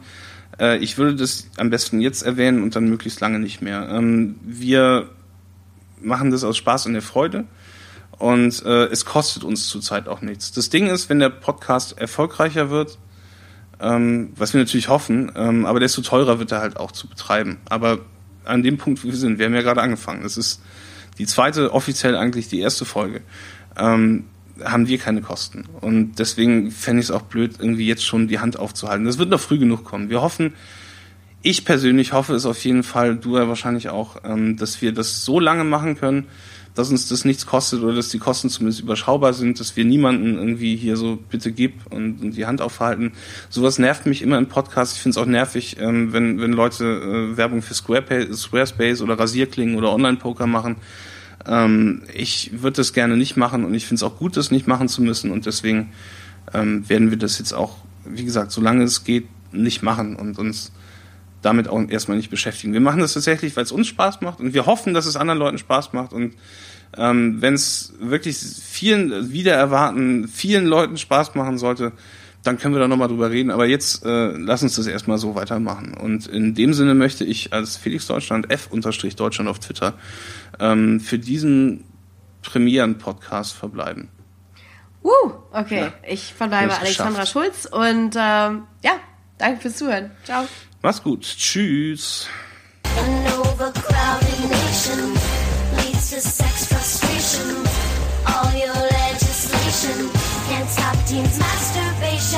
Miss Kristen now, here to show you how. The Midwest kid with the twisted sound, Miss Kristen now.